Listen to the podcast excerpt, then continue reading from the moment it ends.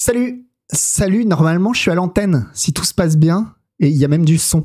Et j'ai fait en sorte, j'ai un peu entortillé le fil pour essayer de faire en sorte qu'on ait moins de... Il a raison, un bouche parle mal en fait.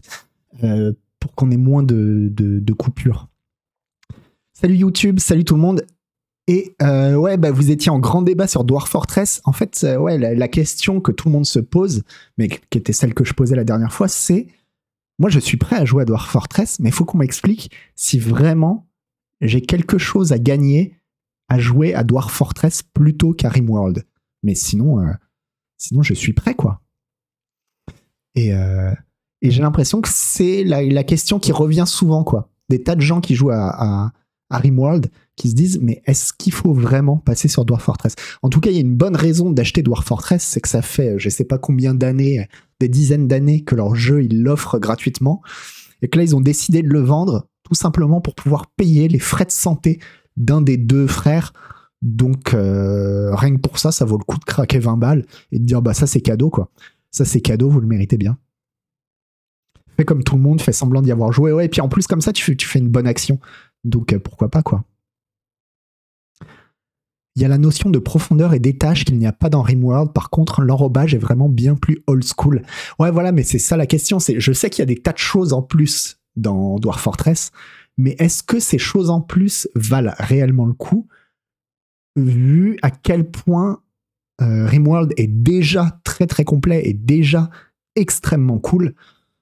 Est-ce que ça vaut le coup d'avoir une sorte de downgrade graphique pour rajouter des trucs, alors que de toute façon, Rimworld, on n'en fait jamais le tour. Moi, je cherche des générateurs d'histoire. Le fait qu'à Dwarf Fortress, il y ait beaucoup plus de nains que de persos dans Rimworld, ça me donne l'impression que ça a moins généré d'histoire et plus de situations globales. Alors, Tiff, j'ai cru comprendre le, le contraire. J'ai cru comprendre que si tu cherches vraiment un générateur d'histoire, tu peux aller sur Dwarf Fortress, les yeux fermés. C'est pour ça que le jeu il est connu, c'est pour ça qu'il est trop bien. Mais ça vaut aussi pour Rimworld. Donc, euh,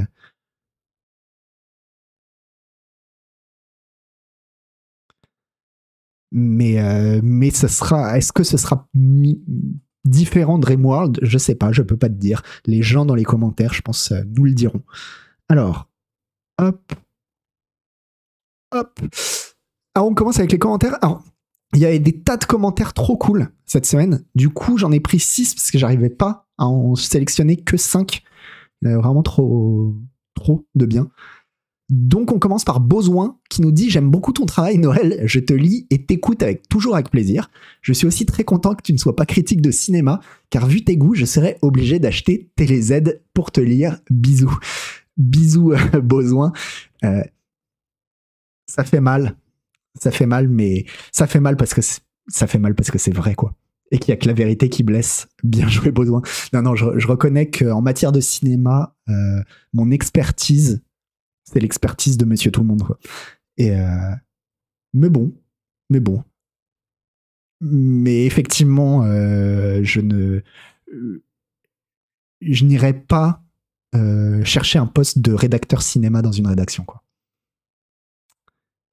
Il m'a bien fait rire celui-là, même si c'était le clash. Je crois que c'est le seul commentaire que j'ai liké moi-même. Alors, il y avait Tsunai Jung Light Noël, tu as raison, Scroll News devait être remplacé par une émission de débat sur la musique, cinéma, comics que tu animes. On a déjà Canard PC pour les jeux vidéo, plus l'émission sur Twitch. Sinon, j'ai jamais terminé Portal 1, mais j'ai terminé Portal 2 que j'ai adoré. Je serais incapable de te backseat, mais je kifferais te voir y jouer. J'attends euh, Beyond Good and Evil 2 et Portal 3. Et oui, j'ai joué à Beyond Good and Evil 1. C'était lui, donc. Il était offert avec un numéro de joystick ah, c'est pour ça. PS Doberman est génial. Un besoin, prends ça dans ta gueule. Euh, alors, ouais, non, même Cherry World, non, je ferai pas, ferai pas critique ciné. Oh, remarque. Pour bosser Cherry World, je ferai n'importe quoi. Alors, l'émission de débat sur la musique cinéma comics, ouais, mais non, il faut quand même que ça ait un lien sur le jeu vidéo. Et justement, je crois qu'on a un autre, euh, commentaire qui revient là-dessus. Donc, euh, donc, on y revient. Sigle troll. Qu'est-ce qu'il disait? Salut Noël Malware. Deux fois que j'oublie de venir mettre un petit message, mais merci d'avoir joué le jeu et d'avoir lu mon commentaire, même si c'était une indignité. Euh, Quelle indignité Et je suis désolé si ce running gag commence à devenir un peu lourd et que j'ai fait le boulet. Maintenant que j'y repense, c'était peut-être pas drôle. Sniff. Merci de continuer à faire du super boulot chaque semaine. Alors, Sigle Troll, pour être absolument honnête avec toi, je n'ai absolument aucune idée de ce dont tu parles. Preuve en tout cas que si c'était blessant, ça ne m'a pas tant blessé que ça. Et une chose est sûre, c'est que si le commentaire, je l'ai lu à l'antenne, c'est que euh, j'étais pas en train de me rouler en boule. donc, euh, non, t'inquiète, euh, t'inquiète, Sigle Troll, on n'est pas, on n'est pas en sucre. Et, et s'il y a des. Les seuls messages que je lirais pas, enfin, qui vraiment me blessent, c'est vraiment des messages d'insultes ou des messages vraiment qui sont uniquement blessants et qui ont juste pour but d'être blessants. Mais en général, ces messages-là, je crois qu'ils sont supprimés. Pas par moi, hein, mais ils sont supprimés, je crois, de toute façon. Donc, euh, donc, euh, et je vous encourage pas à mettre des messages comme ça parce que, parce que ça, c'est vraiment pas cool. Mais en tout cas, non, les, les, messages trolls, vous pouvez y aller. Il n'y a aucun, aucun souci. Quoi. FMP The Mag. The, The, The Mad. Ouais, voilà, c'était là-dessus. On revient. Donc sur Twitch, l'émission doit être sympa parce que Malware discute beaucoup avec le chat. Mais c'est sans doute trop pour YouTube. J'écoute souvent cette émission en replay en jouant à Factorio et ça fait quelques temps que je me dis, bon, ça a discuté de quoi en fait niveau jeu vidéo Et là, je lâche à 1h18 quand ça discute Sinoche parce que bon, les goûts cinéma des uns et des autres, perso, je m'en tape un peu. J'essayerai de voir l'émission en direct la prochaine fois, mais je pense que c'est fini pour le replay. Alors euh, bah là, je vais chialer. Là, je vais chialer FMP The Mad et je vais te dire non, parle, pars pas, pars pas, je t'en supplie. Le truc, c'est que normalement, les discussions comics, BD, cinéma, etc., moi j'essaye qu'on les ait dans le pré-show ou à la limite, comme la dernière fois, tout à la fin de l'émission. Et en fait, euh, la dernière fois, l'émission s'est terminée là-dessus. Donc je me dis, à la limite, bah voilà, si ça t'intéresse pas justement de savoir les goûts de chacun, eh ben, eh ben, tu peux couper à ce moment-là, tu n'auras rien perdu. On va pas reparler de jeux vidéo plus tard. Je pense que c'est une bonne formule comme ça et, et j'essaye quand même que le contenu de l'émission euh, parle de jeux vidéo. Alors ensuite, il y a le commentaire de Tiff, mais on va quand même le garder pour la fin parce que. Parce que. Parce que merci Tiff, quoi. Euh, on va pas le lire en entier. Et il y avait le commentaire de.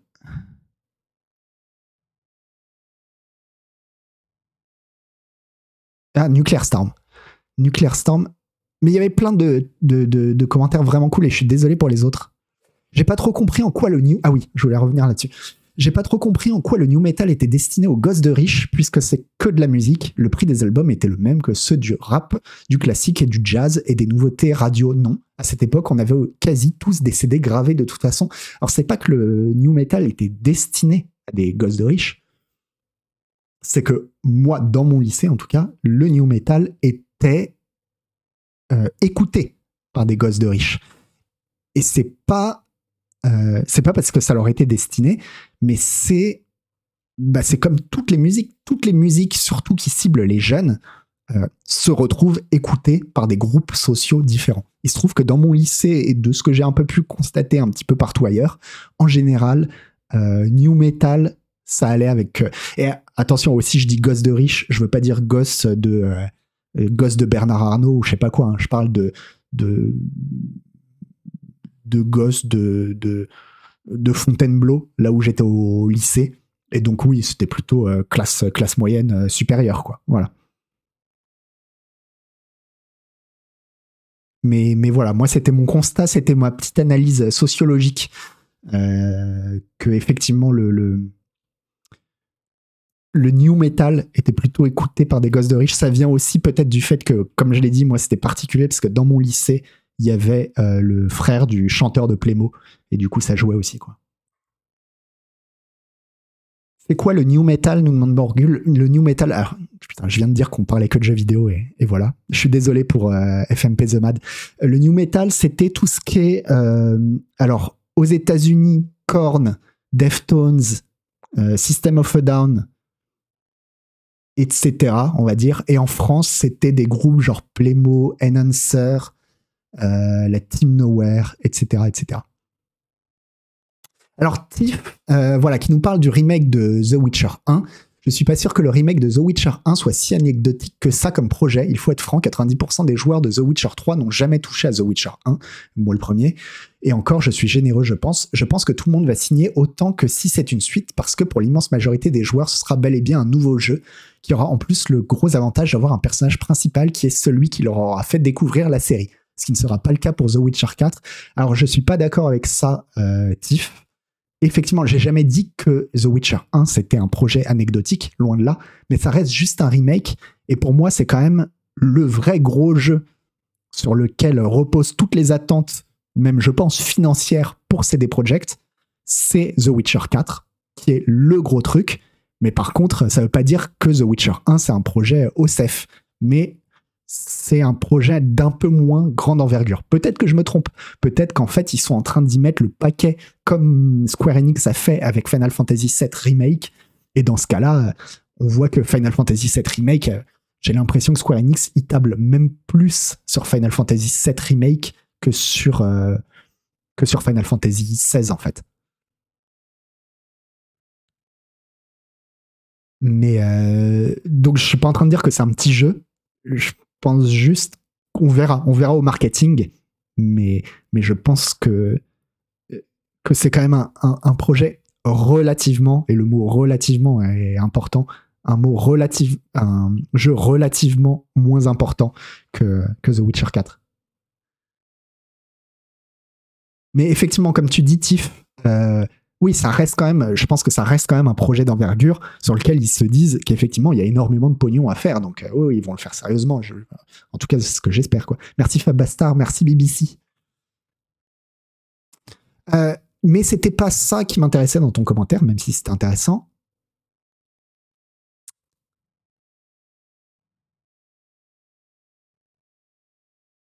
Voilà, ça, on, je vais lire le deuxième. Je pense que dans le deuxième paragraphe, il y a, ce qui m'intéresse.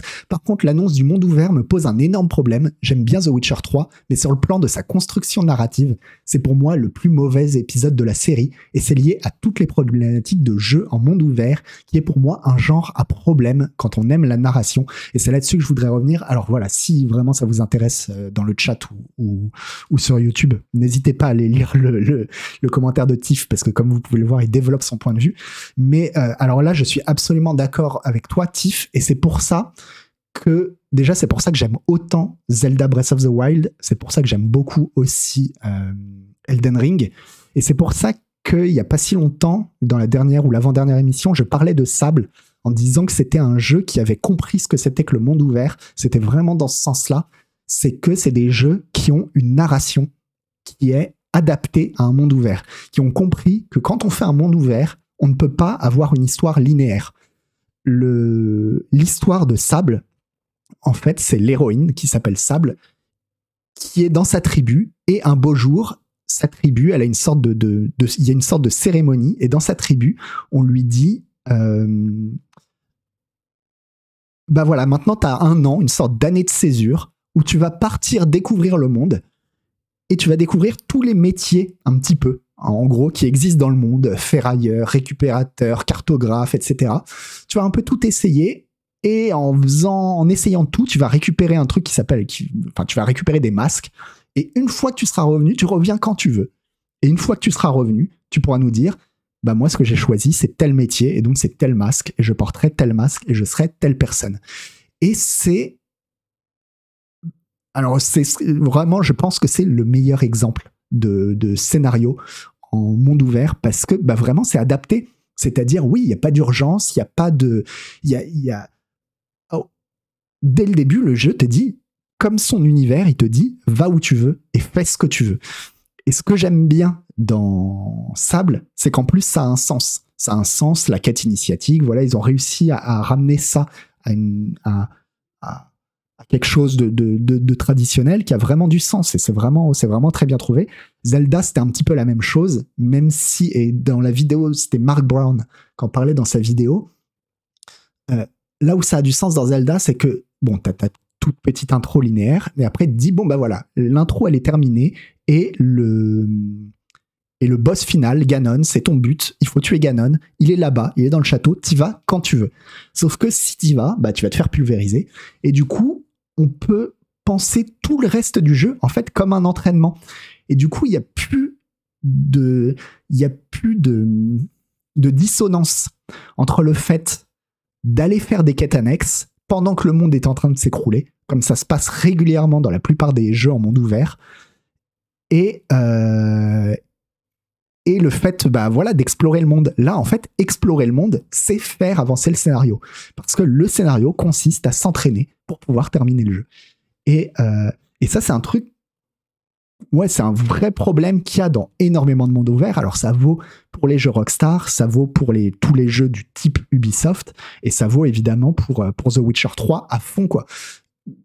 Dans ces jeux, combien il y a de passages où on te dit, où un personnage te dit, ah bah la prochaine quête, rejoins-moi après-demain. Non, en général, il va dire demain d'ailleurs. Euh, rejoins-moi demain au sommet de la montagne.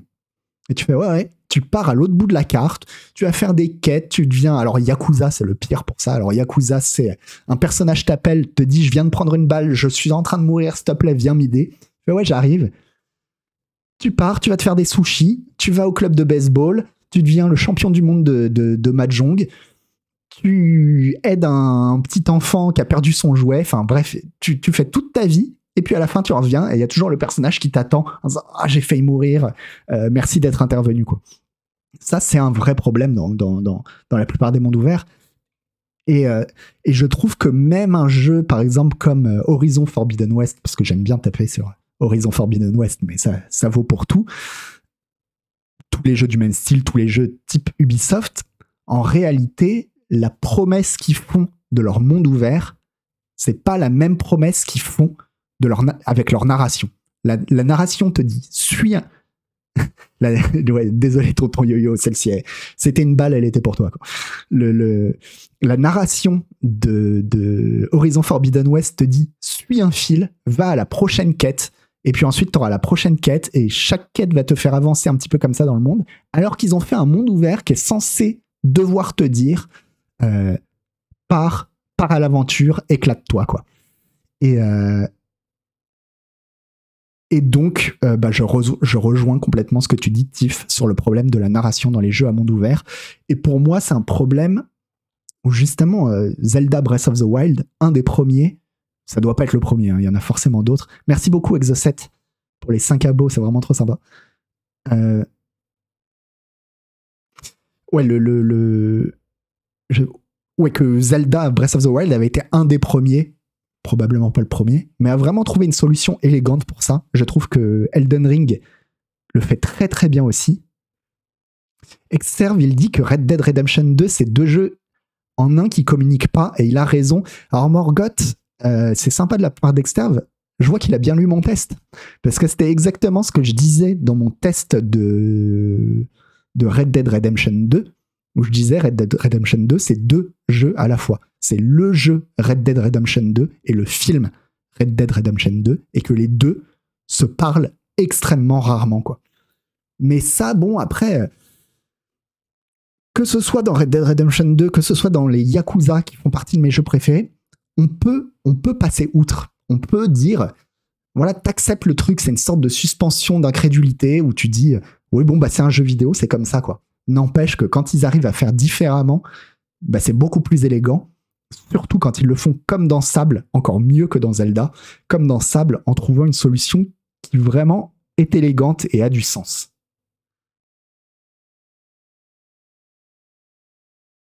Un monde ouvert devrait nous permettre de nous raconter notre propre histoire, à l'instar d'un Rimworld. Je me demande si un jour un jeu sera capable de lier à ça, euh, parfaitement narration et monde ouvert, nous dit euh, Narcissus Steiner. Bah, je te dis, pour moi, euh, euh, Sable le fait pas à l'excellence, bah, parce que c'est un petit jeu indé et qu'il a pas beaucoup de moyens, mais il pose des bonnes bases.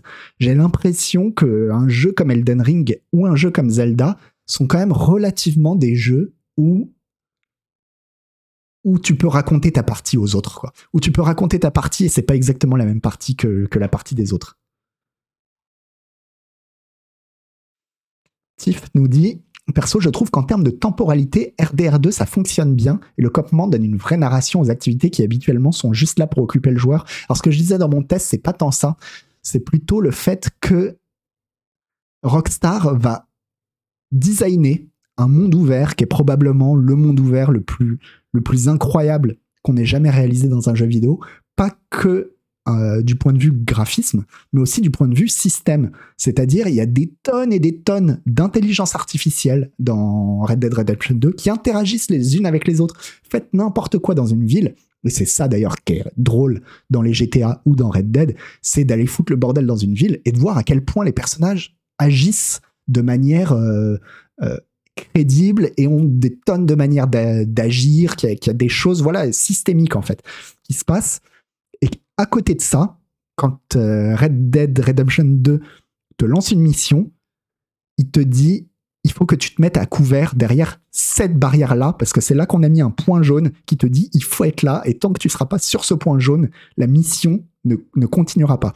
Et tu te dis, mais c'est quand même fou d'avoir à ce point fait des missions qui soient l'opposé exact de, euh, de ce qu'ils ont construit autour. C'est fou, quoi. C'est fou. À la limite, même le, premier Watch Dogs le faisait mieux parce que euh, dans le premier Watch Dogs, il y avait des missions, des missions secondaires où on te disait il y a un convoi qui va traverser la carte et tu voyais sur la carte le trajet qu'allait prendre le convoi et après c'était à toi de te débrouiller comme tu voulais pour stopper le convoi à l'endroit où tu voulais en te disant tiens bah là à cet endroit-là je sais pas moi il y a un tunnel et euh, je vois qu'il y a tel truc je vais pouvoir l'utiliser.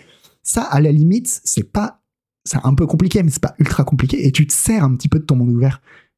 Euh, à aucun moment dans Red Dead Redemption 2 quand il te dit faut arrêter un train dans la dans la euh, dans la quête principale, enfin dans les, dans, dans les quêtes principales, quand tu dois arrêter un train, le train, tu dois l'arrêter à un endroit et il s'arrêtera toujours au même endroit. Quoi. Mais dans Watch Dogs, l'histoire est naze, on est d'accord, on durile. Quoique le premier Watch Dogs, euh, ah bah, je sais, on en parlait tout à l'heure. Premier Watch Dogs, moi je trouve le scénario très bien et l'écriture à chier. Et c'est pour moi, c'est l'écriture qui plombe le scénario. Parce que le scénario, si tu regardes, si tu t'extrais un petit peu du truc, en fait, l'histoire de Watch Dogs, c'est une, nouvelle histoire de super-héros. Le personnage de, de Watch Dogs, c'est. Euh, enfin, je, je, me rappelle même plus comment il s'appelle le personnage principal du premier Watch Dogs. En fait, c'est Batman. En fait, c'est un nouveau Batman. Et si tu le prends comme ça, tu te dis, ah, mais ouais, mais il y avait quelque chose. Il y avait quelque chose à faire. C'était intéressant. Il s'appelle Elon Musk, quoi. Aiden, ouais, ouais, voilà. Mais c'est ouais, c'est les personnages et les dialogues qui sont écrits d'une manière atroce, quoi. Aiden Pierce.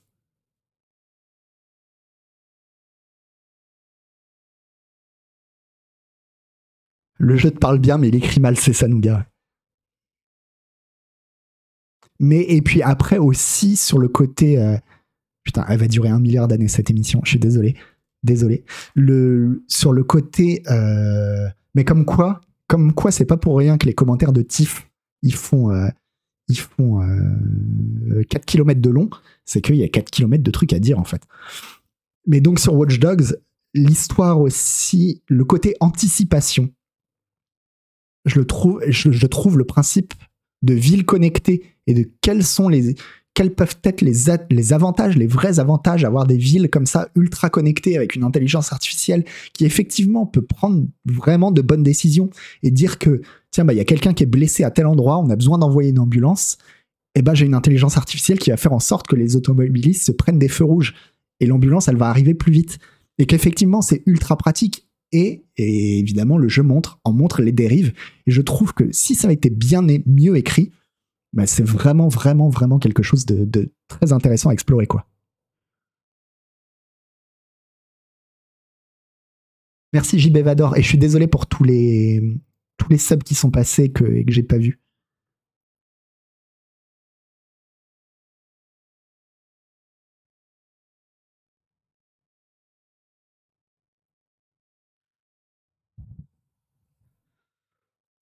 Ouais, c'est exactement ce que tu dis, tonton Yo-Yo, mais comme avec beaucoup de jeux Ubisoft, il y a une histoire qui invite à une réflexion intéressante et c'est saboté par des personnages nuls au possible. Ouais, c'est exactement ce que je reproche.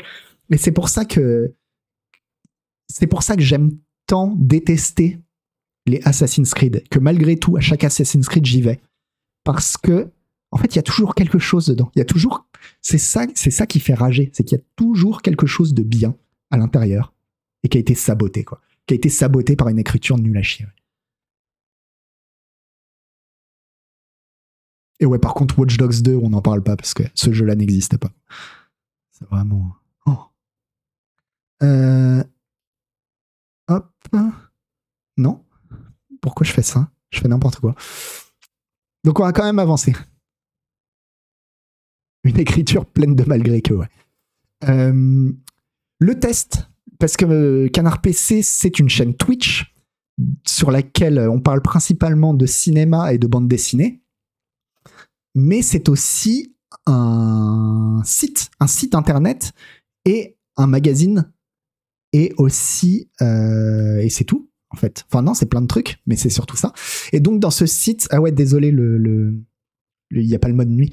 Dans ce site, chaque semaine, il y a un article gratuit et l'article de cette semaine, c'est le test de The Callisto Protocol que j'ai testé. Ouais, désolé, c'est moi. Et euh, et que bah, si vous regardez la note, hein, je peux vous la montrer. Ah, si vous regardez la note, voilà, pas, pas, pas, pas top. Euh, le jeu n'a pas que des défauts. Hein. Malgré cette note, il y a quand même des choses qui sont très très bien, notamment la mise en scène que j'ai trouvé assez chouette les graphismes, les graphismes sont vraiment, le jeu est vraiment très joli. Il a vraiment une belle direction artistique. Oui, c'est sur 10. Euh, le, le, jeu a vraiment une jolie direction artistique, des beaux graphismes et surtout, il a un sound design. Alors, j'en parle dans mon, dans mon test parce que ça fait mal au cœur, en fait, presque, de voir un aussi bon sound design dans un jeu si mouif. Et, le sound design est vraiment fabuleux. Genre, la, la batte la matraque, quoi, la matraque qu'on utilise, elle fait stung à chaque fois qu'on tape au lieu de faire paf. Et rien que ça, c'est magique. Vraiment, ça, c'est. Rien que ça, c'est magique. Mais alors, qu'est-ce qui fonctionne pas derrière? Bah, Je vais vous dire le truc principal qui fonctionne pas, c'est que c'est un jeu que tout le monde attendait comme un jeu d'horreur parce que c'est le nouveau jeu de Glenn Schofield qui avait fait Dead Space et Dead Space mine de rien c'était un bon petit jeu d'horreur euh, je dis mine de rien, parce que enfin, je parle au niveau vraiment horreur. Il foutait un peu les boules quand même, Dead Space. Mais alors là, je crois que pas une seule fois pendant tout le jeu, j'ai frémi. Mais vraiment, même pas. Et même les jumpscares, il y a plein de jumpscares. Et les jumpscares, mais je soufflais, quoi. Je soufflais parce que. C'était long. Les, les jumpscares sont longs, quoi. Quand tu, quand tu te fais surprendre par un truc, tu dis, oh non, ça me ralentit, quoi. Ça me ralentit et c'est chiant. Euh, et, donc, pour moi, c'est ça vraiment le problème principal. Et à quoi c'est dû? Euh, bah, une structure. En fait, à une structure qui, pour moi, oublie quelques. Enfin, n'oublie pas, il a fait exprès d'oublier, il a laissé de côté beaucoup de fondamentaux du survival horror, notamment il laisse de côté le fait de, de devoir gérer son inventaire. Il n'y a pas, a pas d'inventaire à gérer, quasiment pas. Quasiment pas. Il n'y a pas de carte il n'y a pas de carte parce que tout le jeu est un couloir et il n'y a pas de puzzle et d'énigmes. Moi, je suis comme vous. Les puzzles et les énigmes, j'en raffole pas. Dans les jeux, surtout dans les jeux, les survival horror, c'est souvent des énigmes un peu à, deux balles. On n'achète pas un jeu dans un survival horror parce que les énigmes sont bien. Jamais, je suis d'accord. Ceci dit, les énigmes, en fait, et la carte, ils remplissent un rôle. Et le rôle qu'ils remplissent, c'est de te mettre dans un faux sentiment de sécurité où tu es en train de te, faire ton énigme, tu te dis ah là c'est la phase énigme, ok tu réfléchis, tu passes dans un autre mode de pensée et au moment où tu t'y attends le moins, derrière à la gueule, on vient te foutre un truc bien flippant quoi. Et euh, et le problème c'est qu'en retirant tout ça, alors l'idée est pas forcément débile en soi. Ça peut être intéressant de se dire bah non nous on va faire un, jeu d'horreur où vraiment on va tout resserrer, tout resserrer, aller directement à l'essentiel. Mais le problème, c'est que pour moi, en retirant ça, ben, il se retire toute possibilité en fait de créer une atmosphère.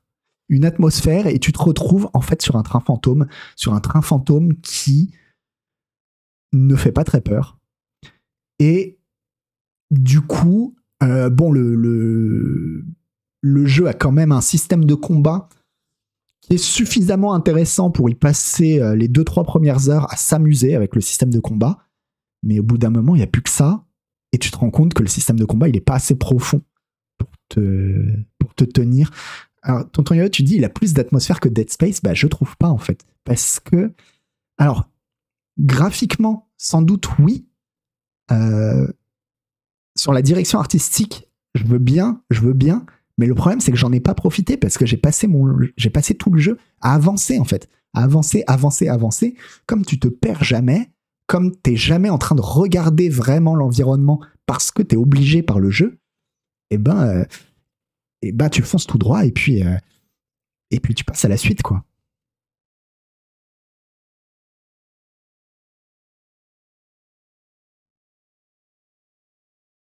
Faut le comparer à Dead Space 2, le seul survival horror de la série Dead Space, c'est le 1. Ouais, j'ai pas fait le 2, je sens. Mais je suis d'accord, tonton Yo, que oui, graphiquement, le jeu est réussi. Dans sa direction artistique, il est réussi. Ça, ça je suis, euh, d'accord.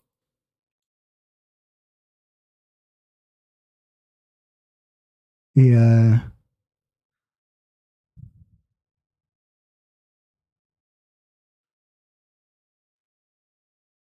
Mais donc voilà, pour moi, pour moi, il rate, il rate vraiment ça.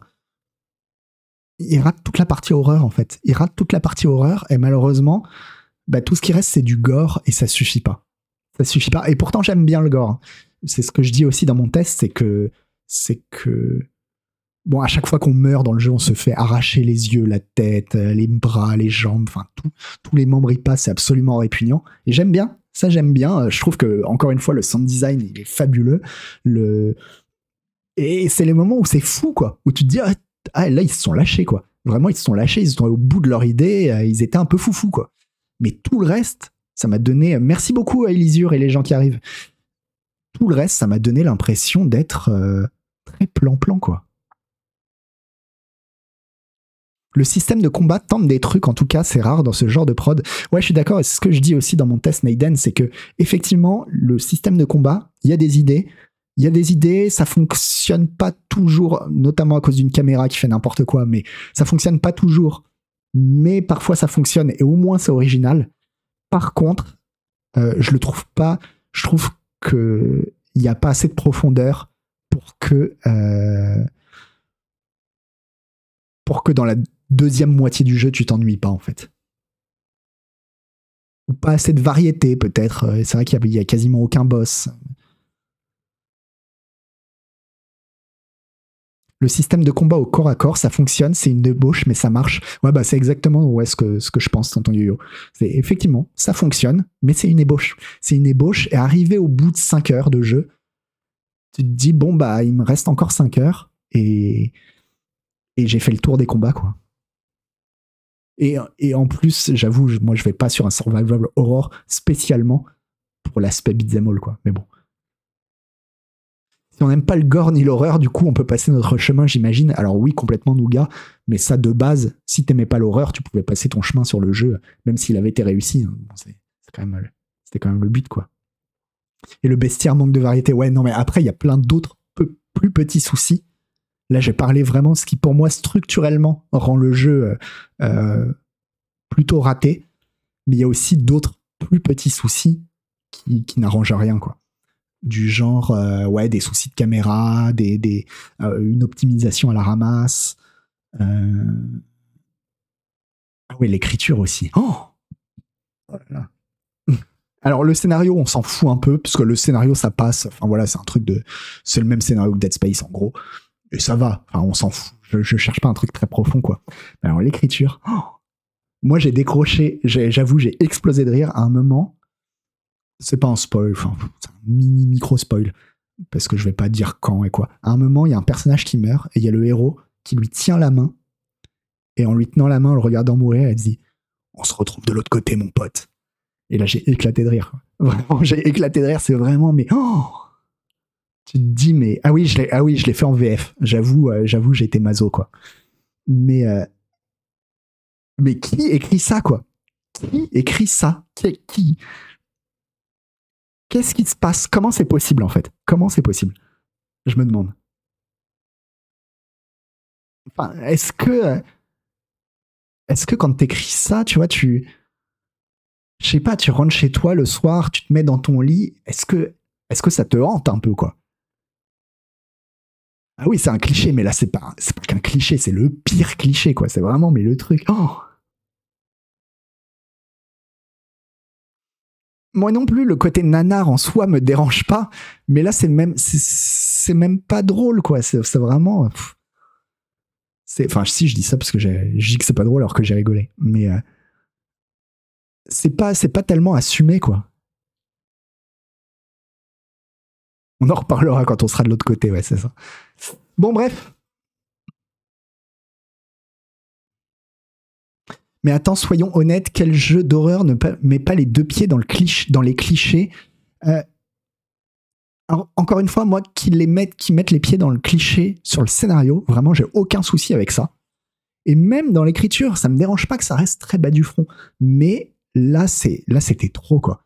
Là, vraiment, c'était trop. C'est, je me dis, mais, mais, mais euh, ouais, et puis il y a Silent Hill effectivement, mais euh, mais non, ça me dérange pas. Même un, Resident Evil, c'est pas euh, Resident Evil 7, c'est pas c'est pas le comble de l'intelligence, hein, c'est clair. Mais à aucun moment ça m'a autant frappé où je me suis dit mais le mec qui a écrit ça, c'est un demeuré quoi. Au niveau vraiment de l'écriture pure, enfin de de, de, de, et je suis désolé pour la personne qui a écrit ça d'ailleurs. Mais Peut-être que je sais pas. Je sais pas quelles étaient les conditions, comment ça s'est fait, etc. Mais bon, je vais arrêter d'être méchant avec ce jeu parce que parce que c'est pas une catastrophe non plus. Hein. Encore une fois, vraiment si euh, c'est pas une le jeu, c'est pas une honte. C'est pas une honte. Juste, j'avais envie d'être d'un jeu avec même un tout petit peu d'horreur et j'en ai pas eu du tout quoi. Je veux un jeu scénarisé par les auteurs du roman Doom que Sebum nous avait lu. C'est vrai. Ouais, mais ça, tu vois, à la limite, le roman Doom, bah pour moi, le roman Doom, c'est un peu l'équivalent que j'ai eu quand j'ai joué à euh, Final Fantasy Origins.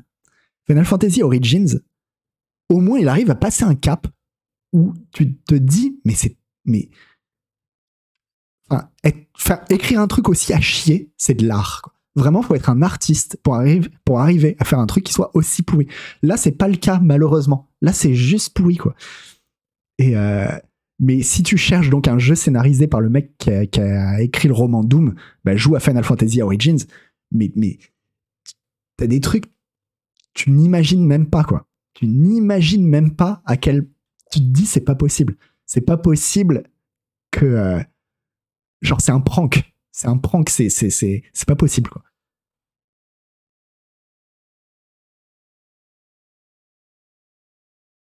Chaos. Mais, euh, oh, non mais,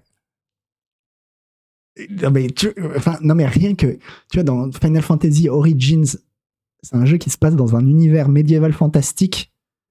Et à un moment, le personnage principal, déjà qui a une gueule, mais oh, horrible, se retourne, met des AirPods dans ses oreilles. On est dans un monde médiéval fantastique. Hein. Il met des AirPods dans ses oreilles. Et là, c'est du Limbiskit. Mais vrai, véridique. C'est pas genre une sorte de Limbiskit. C'est Limbiskit. Le mec, il, part, tout explose. Il écoute du Limbiskit dans ses AirPods dans un monde médiéval fantastique. Et là, là, là, d'accord. Là, ça confine au génie. Là, tu te dis, mais c'est incroyable. C'est vraiment incroyable qu'on ait laissé quelqu'un faire ça, quoi. Donc là, là, je dis oui. Ah bah oui, bah oui, je vends le jeu, mais c'est un jeu Final Fantasy Origins, ce que je disais dans mon test. Alors c'est, horrible, nul à chier. Je crois que c'est un des seuls jeux de ce genre-là où j'ai lu chaque dialogue. Je ne, je ne pas une ligne. Parce que chaque, chaque ligne, tu sais que tu peux tomber sur un, sur un diamant brut, quoi. Sur un diamant brut. Bon. Ah, j'ai pas, j'ai pas mis de coup de flutio. Il est où flutio?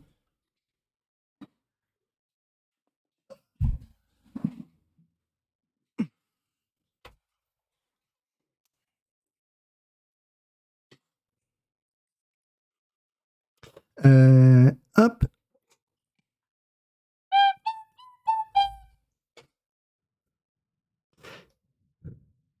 Et ça, ouais, voilà, si on veut, faire un jeu comme ça, ça me va, quoi. Ah, bon, du, coup, vu qu'on est un petit peu à la on va passer vite là-dessus. C'était sur, euh, il y a Activision. Hop là, attendez. c'est un article traduit, c'est un article américain que j'ai fait la Google Trad. Il y a Activision Blizzard qui exige maintenant des quotas de bugs de la part de testeurs d'assurance qualité au Texas et au Minnesota. Alors, les testeurs d'assurance qualité, donc c'est les gens qui se qui vérifient dans les jeux s'il y a des bugs ou pas. Et il se trouve que avoir des quotas de bugs, bon, c'est une très mauvaise idée de base. C'est surtout aussi ce qui avait mis dans la merde, euh, c'est ce dont se plaignaient les gens qui travaillaient dans le studio qui faisait l'assurance qualité chez Cyberpunk euh, pour, pour Cyberpunk 2077. C'est un, c'est la pire idée que tu puisses avoir pour euh, pour tester un jeu en fait, parce que donc le but c'est que chaque chaque testeur, chaque jour, va devoir dire Ah bah voilà, j'ai fait mon quota, c'est j'ai trouvé les 10 bugs, j'ai trouvé les 20 bugs qu'on m'a demandé ou je sais pas quoi. Du coup, ça fait quoi? Ça fait qu'en fait, il remonte que les bugs les plus évidents et les moins importants euh, au studio, au studio de développement. Et ça a créé un vrai problème dans Cyberpunk, c'est que les développeurs de Cyberpunk 2077 disaient qu'ils étaient noyés à cause de ça de rapports de bugs tous les jours par dizaines. Qu'elle signalait mais des trucs à deux balles dont on se fout complètement enfin qui peuvent être qui seront corrigés mais qui sont corrigés à la fin. Du genre euh, euh, je sais pas quand je tire en l'air euh, dans telle direction et dans telle fenêtre et eh ben il y a un bruit qui correspond pas. Tu dis ouais on s'en fout mec et par contre à côté t'as des trucs beaucoup plus importants du genre la quête elle ne marche pas et ben non mais personne l'a testé parce que parce que ça prend trop de temps et que le mec il se dit je serai pas dans mon quota quoi et, euh, et donc, bah voilà, évidemment, chez, euh, chez Activision Blizzard, ils sont pas contents du tout. D'ailleurs, même l'International Software Testing Qualifications Board, alors j'imagine que c'est une sorte de, de, je sais pas si c'est un syndicat ou une sorte de enfin voilà, un truc qui réunit les, entreprises qui font du, du test d'assurance qualité. On dit que vraiment c'était la pire idée de la Terre.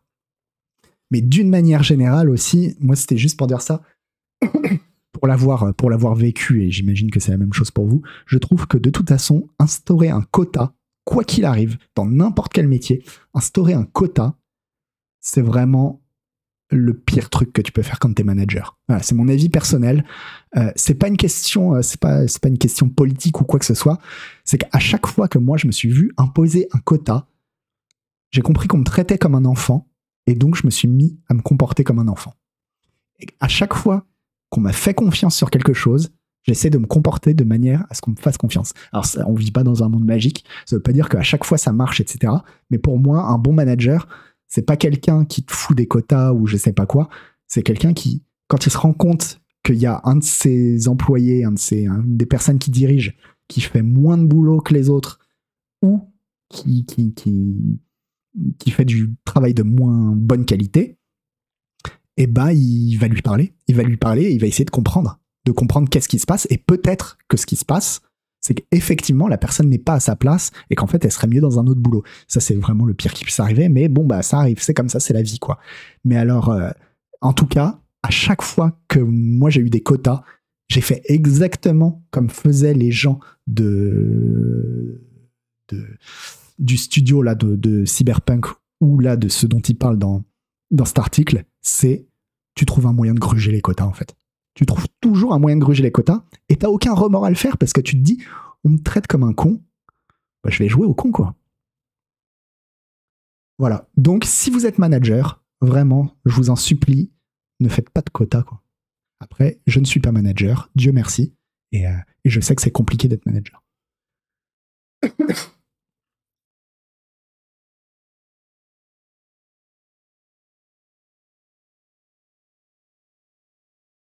Moi, j'ai vu des directeurs gérer des projets avec des hitmats de euh, Key Point of Interest. Bizarrement, ça marchait pas. Dans mon boulot, des gens sont payés, à l'autre bout du monde évidemment, aux commentaires pour la vérification de documentation technique, plans, notes de calcul, etc. C'est une véritable plaie. Meilleur exemple, les quotas dans la, police de Baltimore, dans The Wire. il y avait eu aussi, hein, sous Sarkozy, un moment, euh, le, le, les policiers, c'était plein de ça, justement, de, qu'on leur demandait des quotas et à quel point c'est inutile, parce que si on te demande des quotas, surtout dans la police, tu vas commencer à aller vers les, les délits les plus évidents. Et tu vas pas te mettre à chercher les gros, euh, à remonter une filière ou, euh, ou vraiment à aller regarder si derrière les deux voleurs à la sauvette, il y aurait pas quelqu'un, une sorte de tête de réseau qui serait pas trop loin, qui serait en train. Non, non, tu t'interpelles tout ce que tu peux, tout ce qui bouge, et tu niques tout, quoi. Mais bon, on va pas rentrer dans la politique, ça c'est, la police mais d'une manière générale, quoi. Je sais pas, je sais pas pourquoi les gens instaurent des quotas.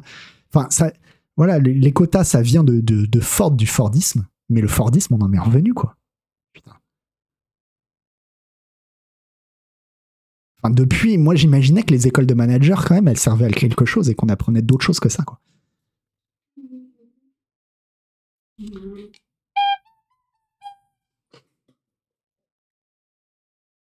je zappe avant que ça parte en, politique.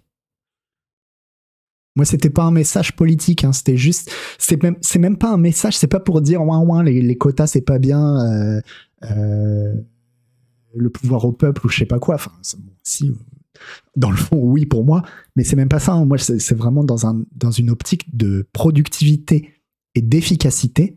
Je pense réellement que les quotas c'est pas bien, que c'est plus efficace, que c'est plus productif d'instaurer d'autres mesures que des quotas.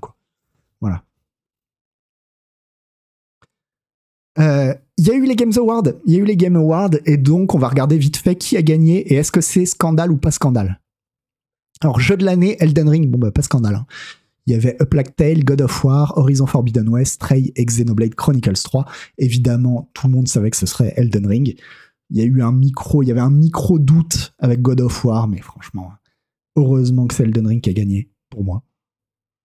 Jeu le plus attendu Final Fantasy XVI, Hogwarts Legacy, Resident Evil 4, Starfield, The Legend of Zelda, Tears of Kingdom. Alors c'est Zelda qui a gagné et alors pas scandale, hein, mais en tout cas moi c'est moi j'attends beaucoup plus Starfield hein, en vrai parce que Zelda évidemment que je l'attends énormément hein, Zelda mais je sais ce que ça va être.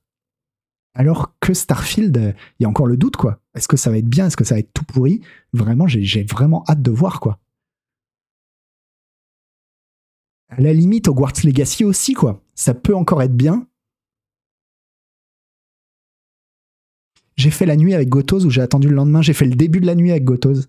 Et puis, euh, et puis après, j'étais me coucher.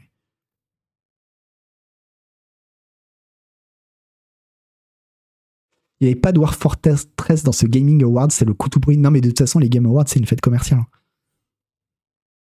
Vraiment. Mais en tout cas, voilà, moi, le Zelda, évidemment que je l'attends infiniment. Mais, euh, mais bon, c'est un peu triste d'attendre un jeu qui a une suite et on, sait déjà ce que ça va être. quoi. Meilleure direction artistique, Elden Ring. On avait le choix avec God of War, Horizon, Immortality ou Stray. Ouais, j'aurais mis Elden Ring aussi, hein, en vrai. C'est littéralement Sony qui paie les petits fours. Oui, oui, non, mais c'est. De toute façon, tout ce qui est award, en général, en général c'est de la merde. Hein. Mais... Et là particulièrement. Oh, merci. J'ai pas vu qu'il y a eu un raid de Lydia. Merci infiniment, Lydia. C'est trop sympa il avait une très très très belle euh, direction artistique hein, aussi. Meilleur jeu d'action. Bayonetta 3, Call of Duty, Modern Warfare 2, Neon White, Sifu ou Teenage Mutant Ninja Turtle, les Tortues Ninja, Shredder's Revenge. C'est Bayonetta 3 qui a gagné. J'ai pas, j'ai pas joué à Bayonetta 3 apparemment. Tout le monde a l'air de dire que, euh, c'est très bien. J'ai dit en général euh, j'ai dit en général les, les awards c'est de la merde, comme s'il y avait des contre-exemples. il doit y avoir des contre-exemples, il doit y avoir des awards sympas. Euh, ouais, Neon White, ça, Neon m'aurait pas déplu si fou non plus.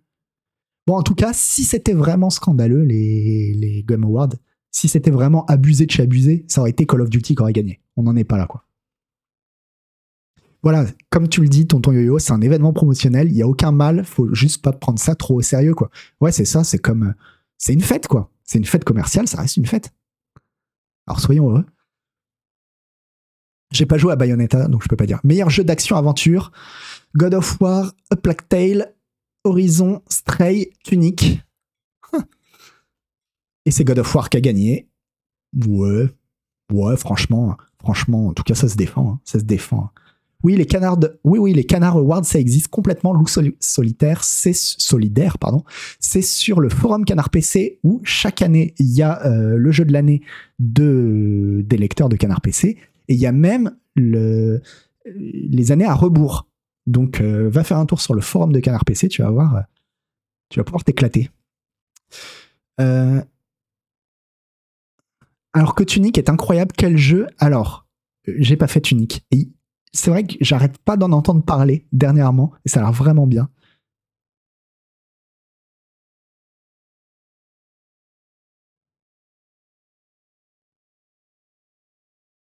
Mais tout le monde n'a pas aimé. Hein. Bah, Hélène Ripley, qui avait fait le test pour euh, Canard PC, je me souviens qu'elle me disait à l'époque qu'elle était, qu'elle était un peu mal à l'aise, en fait, de voir à quel point euh, bah, il commençait à y avoir plein de journalistes qui disaient c'est la huitième merveille du monde, c'est incroyable, Tunic. Elle était là, c'est sympa quoi. C'est sympa, mais pas à ce point-là. Donc euh, voilà, je pense qu'il faut accrocher. Meilleur jeu de rôle Elden Ring, Live Alive, Pokémon, Triangle Strategy, Xenoblade Chronicles 3. C'est normal que ce soit Elden Ring. Hein. Ouais, c'est normal que ce soit Elden Ring. C'est le jeu en maquette, c'est ça Oscar, Tuni- Oscar Euh, Non, Tunic, c'est une sorte de Zelda-like, Zelda à l'ancienne, si je dis pas de bêtises. Euh, le jeu en maquette, ça s'appelle maquette.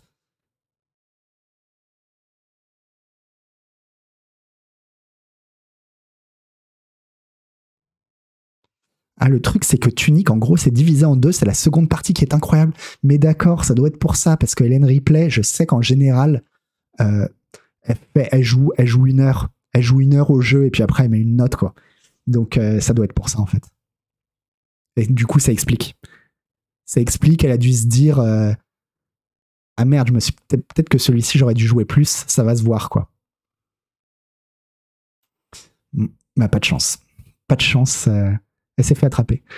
Meilleur jeu de combat DNF Duel, JoJo's Bizarre Adventure, All-Star Battle, King of Fighter 15, Multiversus ou Sifu. Alors c'est bizarre d'avoir mis. euh, euh, mais oui, bah oui, mais en même temps, Damien Detch, si je dis ça, c'est, évidemment que c'est faux. Si c'était vrai, je ne le dirais pas. Euh, oui, c'est un RPG Elden Ring, c'est un style de RPG, quoi. Alors, euh, donc meilleur jeu de combat, je trouve ça un peu chaud d'avoir mis euh, Sifu dans les jeux de combat. Parce que bon, bah, il est face à des vrais jeux de combat, c'est-à-dire des jeux de versus, et c'est pas un jeu de versus, Sifu c'est un beat'em all, donc c'est un peu bizarre. Euh, Et du coup, c'est Multiversus qui a gagné, alors que Multiversus, il y a personne, plus personne ne joue à Multiversus. hein. Multiversus, en gros, c'est le Smash Bros qu'ils ont fait pour le PC. Et ça a cartonné au début parce que je sais pas, parce que parce qu'ils ont envoyé des chèques à tout le monde. Enfin, je sais pas pourquoi. Euh, mais ça a cartonné dans le premier mois. Et puis ensuite, t'as vu la courbe des joueurs sur Steam qui a fait. Dernier pic à 1800 joueurs simultanés sur Steam, ça va encore, Koub. Il y a un moment où ça a encore plus plongé que ça, je crois. Mais même 1800 joueurs, ouais, c'est pas, c'est pas énorme par rapport à, au début, quoi.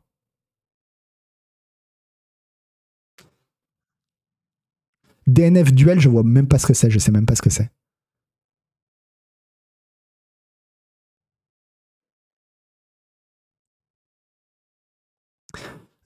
Alors, meilleur jeu, multijoueur, Call of Duty Modern Warfare 2. Il est quand même là, hein, il essaye, il s'accroche. Multiversus. Ils se sont dit non, pas deux fois, ça va se voir. Overwatch 2, non. Et Splatoon 3, c'est Splatoon 3 qui a été euh, choisi. Et pareil, trop bizarre de mettre euh, les Tortues Ninja Shredder's Revenge parce que c'est un jeu multi à 4. C'est un, c'est un beat'em all auquel tu peux jouer à 4, quoi. Mais c'est pas, c'est pas ce que j'appelle un jeu multi vraiment, quoi. Mais donc c'est Splatoon 3 qui a gagné. Bon, euh, ouais, moi Splatoon c'est pas vraiment, bon, ça, moi ça fonctionne pas de ouf sur moi, mais bon.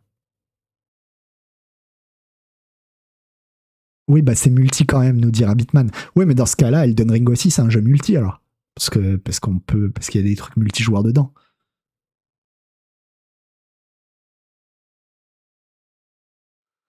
À défaut de mieux, ouais, Splatoon, c'est logique. Ouais, je peux pas vraiment euh, là-dessus, j'ai pas vraiment d'avis. Meilleur suivi Apex Legends, Destiny 2, Final Fantasy XIV, Fortnite, Genshin Impact.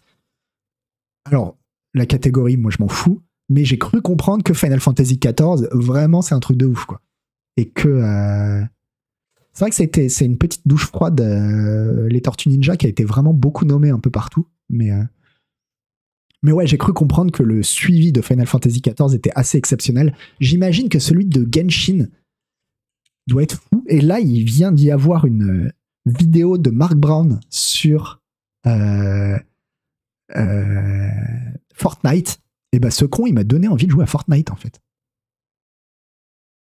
Pareil, Forcer, FF14, c'est pas très bien, mais c'est pas de ouf. Ok, mais j'en sais rien, j'y ai pas joué, hein, FF14. C'est des échos que j'ai eu quoi. Mais en tout cas, Fortnite, il a l'air d'avoir lui aussi un suivi de, de, ouf, quoi. Donc, euh, et euh, qu'est-ce que je voulais dire? Ouais, Noël n'a aucun avis quand Elden Ring n'est pas nommé dans la catégorie. Tu marques un point. Salut Majeur.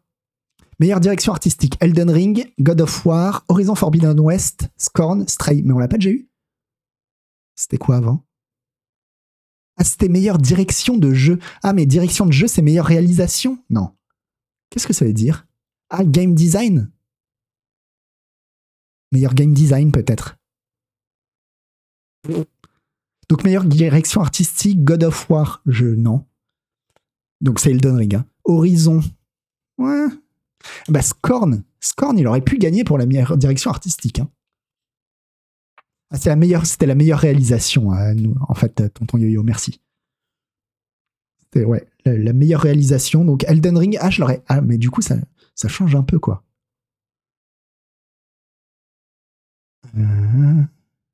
Ah non, mais moi je l'aurais donné à God of War, mais sans, sans hésiter. La meilleure réalisation, elle, est pour God of War, là, faut arrêter de déconner, quoi. Alors, et pourtant, et pourtant, euh, Dieu sait à quel point je préfère Elden Ring à God of War. Mais si on parle de réalisation, faut, à un moment, faut être sérieux. Quoi. Ou alors on n'entend pas la même chose par réalisation, peut-être.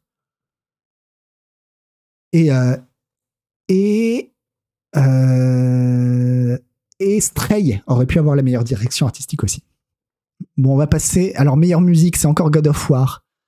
Euh, ah bah, la musique de Xenoblade Chronicles 3 aurait pu gagner. Elle est ouf.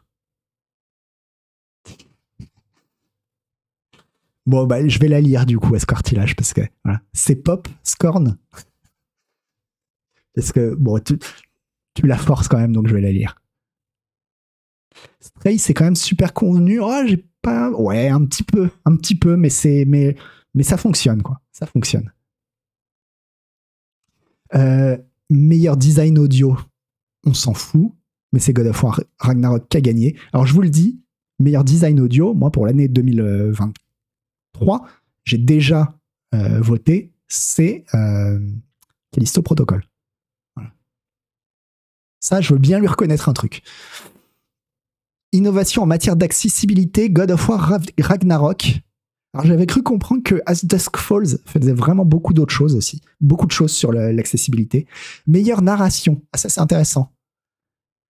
Ah ah alors là je suis pas d'accord. Up Like Tale, Elden Ring, God of War, Horizon ou Immortality et c'est God of War qui a gagné. Euh, Immortality méritait, je suis d'accord, Robo Michel. Moi je l'aurais donné à Elden Ring. Je l'aurais donné à Elden Ring.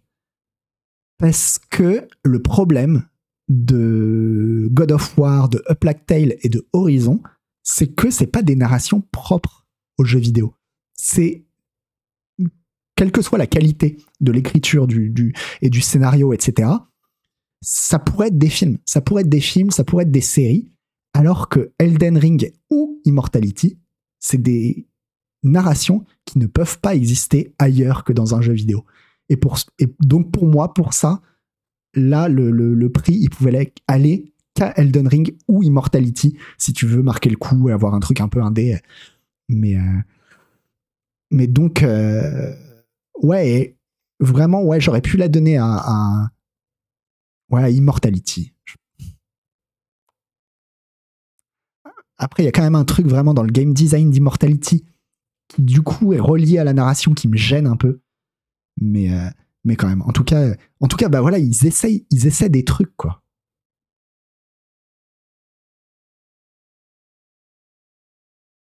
Entièrement d'accord d'un point de vue narratologique. God of War, c'est juste, entre guillemets, un film. Ouais, je suis d'accord. Et ce film est excellent. Ça, il n'y a aucun souci là-dessus. Mais euh, bah voilà, c'est un film écrit par des gens qui savent très bien écrire.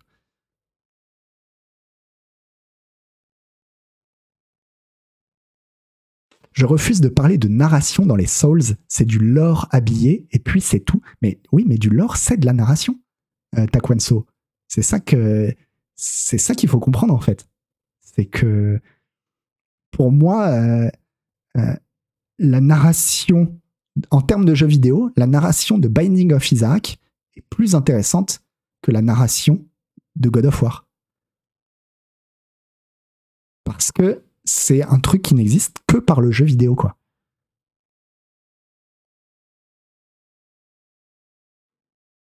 Et c'est pas que de la narration environnementale. Il y a de ça, il y a de la narration environnementale, mais il n'y a pas que ça. Il y a aussi de la narration par le gameplay.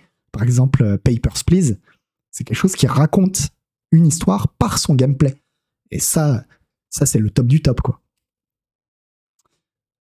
Euh, donc, meilleur jeu à impact, c'est les jeux un peu euh, Sundance, on va dire. Le meilleur jeu Sundance, Memoir Blue, As Dusk Falls, Citizen Sleepers, Endling Extinction is Forever, Insight et I Was a Teenage exocoloniste. Alors, je vais vous, avouer, je n'ai joué qu'à As Dusk Falls dans le lot. Il était chouette, mais j'ai du mal à imaginer qu'il n'y ait pas eu mieux. Et surtout, j'ai vraiment énormément envie de jouer. Tout le monde me l'a recommandé. Apparemment, il faut jouer à Citizen Sleepers. Voilà, Tiff, t'es encore en train de le dire. Apparemment, Citizen Sleepers, c'est trop bien. Le seul truc que j'ai, le problème que j'ai, c'est que euh, c'est en anglais. Alors, ça me dérange pas tant que ça. Mais je me dis, il y a des chances qu'il soit, soit traduit. Et comme c'est un jeu narratif, bah, je me dis, est-ce que ça, ça vaut pas le coup d'attendre une traduction, en fait? Citizen Sleepers, le meilleur RPG de l'année pour moi, nous dit Helmut Cool.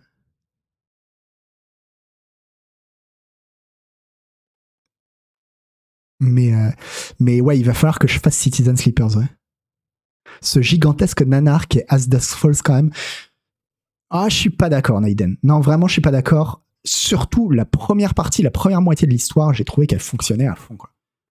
Après, ça reste du, ça reste de la série, je dirais de la série ABC, quoi. Voilà. Ouais, Nanar, t'es vraiment dur. Ouais, pour moi, on est sur de la série ABC, un peu dans le genre de Walking Dead. Alors, c'est pas du tout le même genre d'histoire, mais c'est un peu ce niveau-là, quoi. Ah oui, non, mais je sais que j'aurais aucun souci à, pouvoir le lire, euh, Citizen Sleepers euh, score mieux. C'est juste, je me dis, est-ce que ça vaut pas le coup d'attendre une traduction, en fait? Donc voilà. Apparemment, en tout cas, vous êtes tous d'accord, celui auquel il faut jouer, c'est Citizen Sleepers. Et les autres, euh, visiblement, il n'y a pas beaucoup joué, quoi. Meilleur jeu indépendant. Bon, c'est Stray qui a gagné parce qu'il a triché, il a mis un chat. Sifu, Neon White, Cult of the Lamb et Tunic. Euh,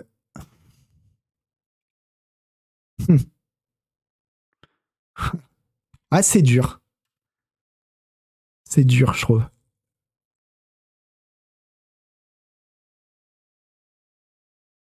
Moi, je pourrais dire Sifu, je pourrais dire Neon White aussi, et Cult of the Lamb est unique, j'y ai pas joué. En fait, tous les jeux, je pourrais dire ouais. Il y en a pas un qui se dégage. Il y en a pas un qui, qui, qui paraît être une évidence, quoi. Ouais, fou, il mérite carrément. Et voilà. Bon, après, on va pas tous les faire parce qu'en fait, il y en a beaucoup trop. Meilleur premier jeu indépendant, c'est Stray qui a gagné.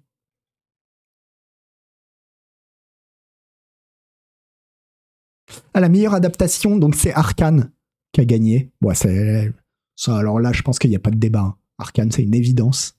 Même si j'ai adoré Cyberpunk Edge Runner, faut pas déconner, quoi. C'est bon, là, ça aurait été un scandale s'il gagnait pas, quoi.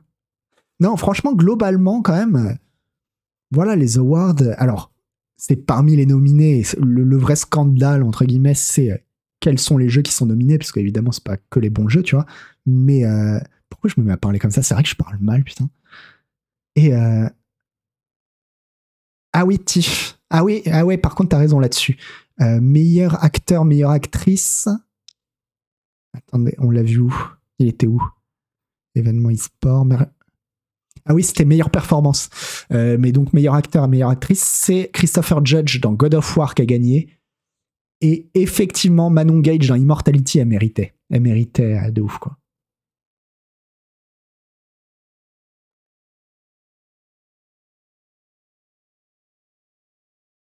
Maintenant, on peut pas dire que Christopher Judge y soit mauvais non plus, hein, loin de là. Donc, euh, mais c'est vrai. Après, Manon Gage, elle a, un truc qui rend quand même le. Elle triche un peu, parce que c'est un vrai film. Du coup, euh, c'est presque un peu de la triche, quoi. Ah, il y a le fait qu'il a eu ses soucis de santé aussi, auquel je savais pas, tonton Yo-Yo. Donc, effectivement.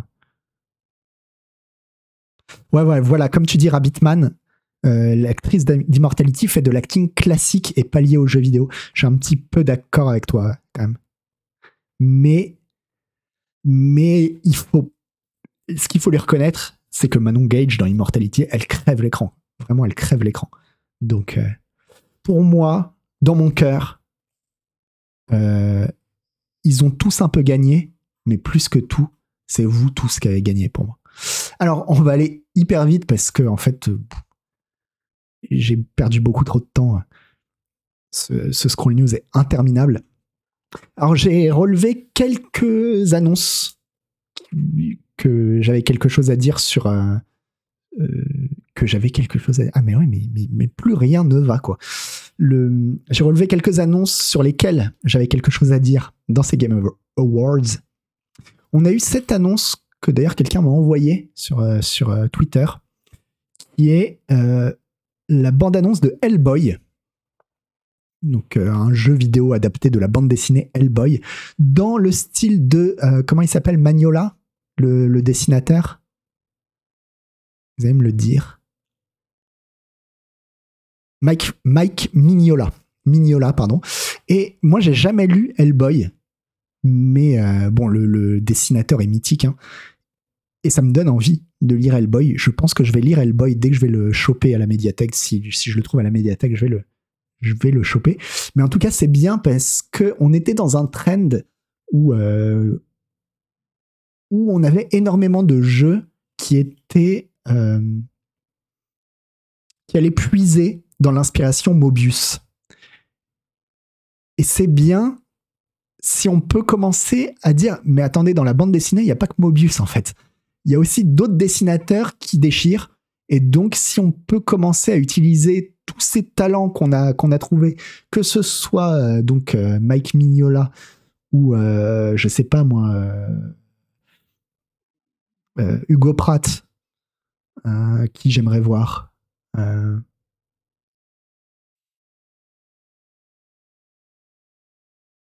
Frank Miller, évidemment. RG, ouais, ouais, RG. Et Covin, Andreas. Non, qui j'aimerais voir aussi J'aimerais bien voir euh, Otomo. Otomo, si tu avais un jeu qui ressemblait à du Otomo, alors ça, ce serait dingue. Franquin. faire, faire des jeux avec du, du, de la ligne claire. Enfin, non, d'ailleurs, c'est de la ligne sombre. De la ligne sombre belge, genre Franquin ou, euh, ou, euh, ou à la Lucky Luke ou à la Astérix ça, elle a eu Derzo, quoi, ça risque d'être compliqué, je pense. Ah ouais, Drouillet. Drouillet, ce serait incroyable. Ouais, je pense qu'on, je pense qu'on peut tous se mettre d'accord que Drouillet, ce serait le plus ouf.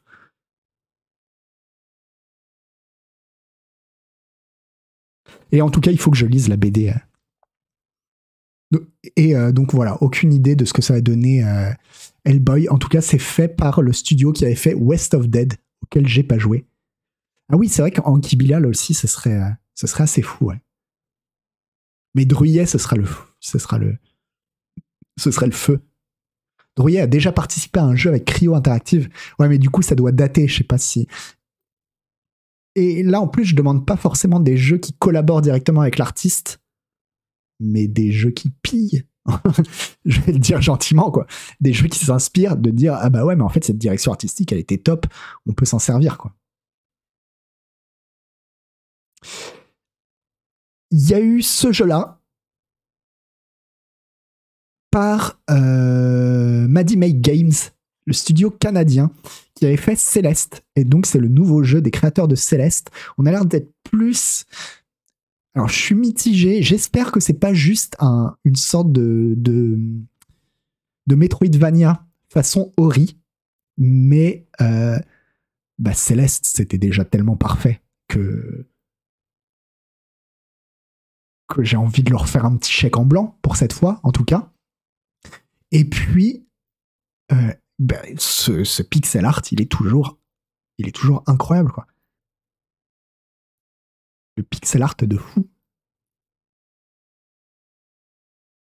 Mais ça ressemble à du Metroidvania. J'espère au moins qu'il y aura des idées, quoi, sur, euh, sur. Enfin, ceci dit, ceci dit, Céleste, en fin de compte, il n'y avait pas tellement d'idées. C'était pas les idées qui comptaient dans Céleste. C'était euh, le feeling, quoi. Le feeling absolument euh, parfait de Céleste.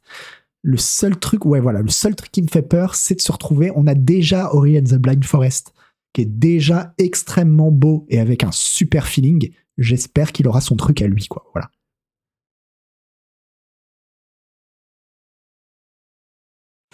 Pas d'idée dans Céleste. Je veux dire, il n'y a rien dans Céleste qui, qui, n'est pas déjà été fait. C'est juste qu'il le faisait mieux, quoi.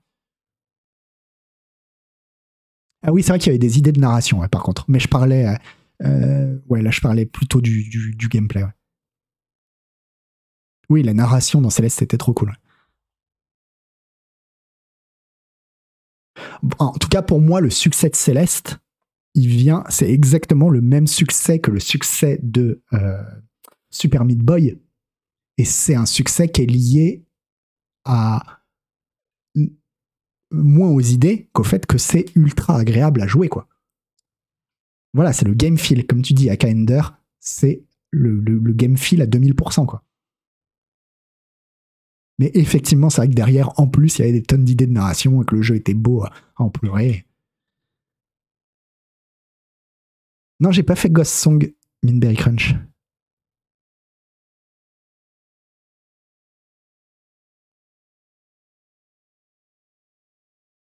Bon, il y a mille autres Metroidvania très cool après Ori quand même. Ouais, mais c'est pour ça, c'est de ça dont j'ai peur. J'ai peur, j'espère qu'ils sont pas juste en train de faire un autre Metroidvania cool comme on en a déjà en fait. On verra. Je leur fais un chèque en blanc, on verra. Alors évidemment,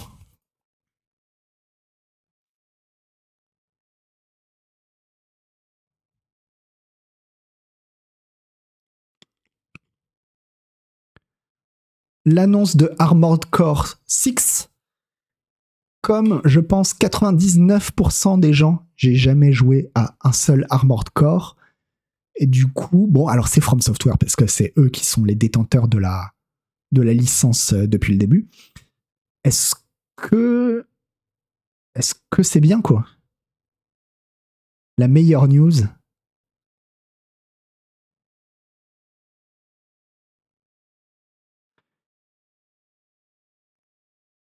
moi, je veux bien y jouer. Je veux bien y jouer, euh, évidemment, parce que de toute façon, c'est From Software, donc maintenant, maintenant que je suis acquis à leur cause.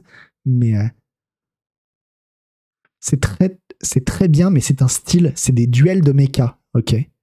C'est pas un Souls, hein Oui, ça, je me doute que c'est pas un Souls, et tant mieux, tant mieux que ce soit autre chose, quoi.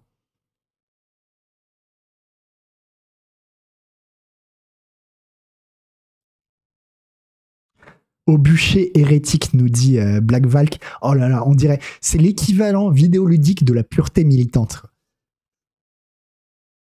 Reconnaître que tu n'as jamais joué à un Armored Core. C'est vraiment. J'ai pas dit que j'avais jamais joué à un Zelda, quoi. Ok, c'est un peu culte, Mais, euh, mais ça va, quoi.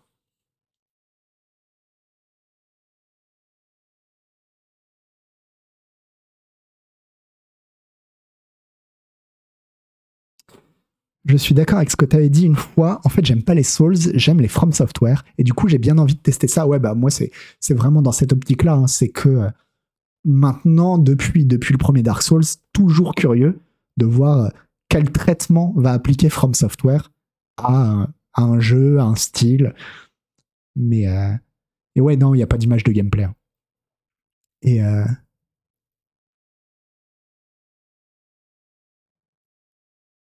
bon, en tout cas, j'ai l'impression que c'est le Armored Core, ça va être le premier Armored Core de 90% des gens qui vont jouer à ce Armor- Armored Core.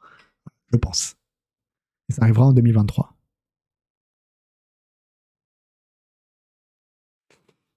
Il faut arrêter, il doit y avoir 10 vrais joueurs d'Armored Core en Occident, les autres se la racontent pour pas passer à côté du truc. Merci Fratus. Merci de dire tout haut. euh, Ah Alors la prochaine annonce, ah bah là, attention. Alors, je vous saouler, évidemment. Voilà, c'est la première fois que vous en entendez parler, c'est pas la dernière fois. Euh, c'est juste que moi, j'avais posé un truc, j'avais posé une, euh, une prédiction. Pour moi, Death Stranding 2, c'est Death Stranding Moby Dick. On va faire du bateau et on va chasser des cachalots dans Death Stranding 2. Je l'avais dit. Je l'avais dit ici en premier. Et le trailer me dit non. On va pas se mentir, il me dit non. Mais moi j'ai envie d'y croire. Et je crois qu'il me dit un peu oui, quand même. Donc, euh, alors, moi je pense qu'on jouera toujours Norman Reedus. hein. Bon, il y a plein de trucs. Alors, sur YouTube, vous allez trouver. Vous allez encore. euh, vous allez trouver plein, plein de gens qui, dé- qui décortiquent chaque frame du truc. Il y a un bateau. Alors, oui, pour moi, il y a un bateau, Eddie Mitchum. C'est ça le truc. Alors, vous allez me dire, non, c'est pas un bateau, mais moi, je vous dis, c'est un bateau.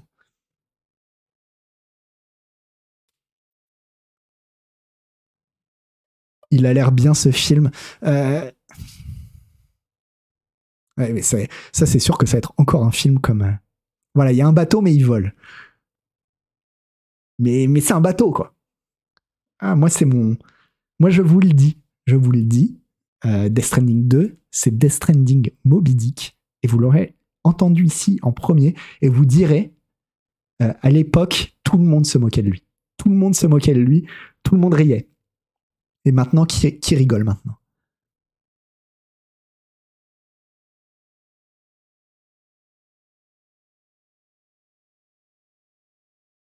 Le rendez-vous est pris. Mais t'inquiète pas que c'est moi. Si, c'est moi qui fais le test, je trouverai quand même, même s'il n'y a pas un bateau, pas un cachalot, je, je trouverai le moyen de te dire que c'est que c'est Death Stranding Moby Dick.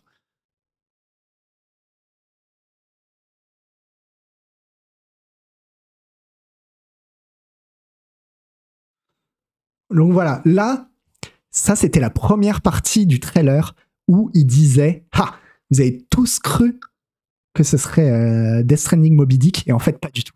Et là, deuxième partie du trailer où il dit Et si, et si en fait, c'était Death Stranding Moby Dick?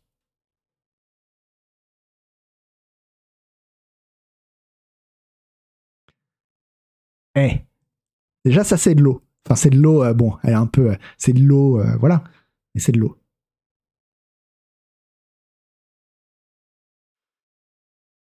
On va faire comme les gens sur YouTube. Est-ce qu'on le voit là? Ouais. Le vaisseau, si vous regardez sur la gauche de votre écran, il s'appelle le Magellan. Alors Magellan, euh, je me souviens plus, c'était un archéologue C'était un, astronaute? Je sais plus. Je me rappelle plus.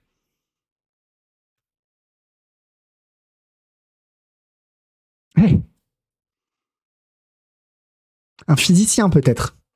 Qui sait? Alors d'accord. Alors d'accord, le, bateau, il vole un peu. Mais au fond, euh, je veux dire qu'il vole ou qu'il vole pas, c'est la même chose. Il va sur l'eau, quoi. Et bon, là, après, on s'en fout. On s'en fout, nous, tout ce qu'on voulait voir, C'était ça. Et moi, je suis désolé, c'est pas un vaisseau. C'est pas un vaisseau, c'est un, une sorte d'aéroglisseur en fait. Voilà, c'est un, c'est un aéroglisseur. On est d'accord. Ce truc, il va pas voler dans les airs. Il va planer au-dessus de l'eau. Et euh, voilà. On verra. On verra. Je vais zapper la prochaine annonce parce que c'était juste pour vous dire une fois de plus que euh, Final Fantasy XVI, bah moi je l'attends. Hein. Vraiment, je l'attends et je le sens bien. Je le sens bien, le, Final Fantasy XVI. Je sais que ça vous intéresse pas des masses, mais, mais voilà, je vous le dis.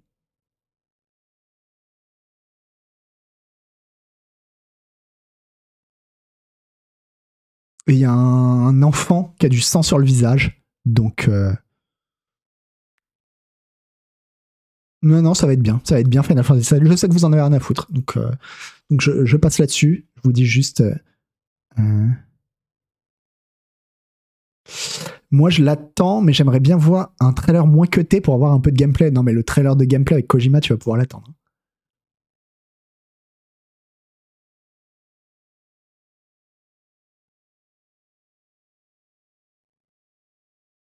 Trop classique, le FF16, ça a l'air d'être un 12 plus. Ah non, je suis pas. Il y a un petit peu. Déjà, bon, le 12, moi, c'est mon préféré avec le 7, donc euh, ça me va un peu. Mais en plus, non, je trouve qu'il. On verra, on verra. Bon, je sais que de toute façon, même si c'est un jeu de fou, euh, a la plupart d'entre vous, vous en foutez.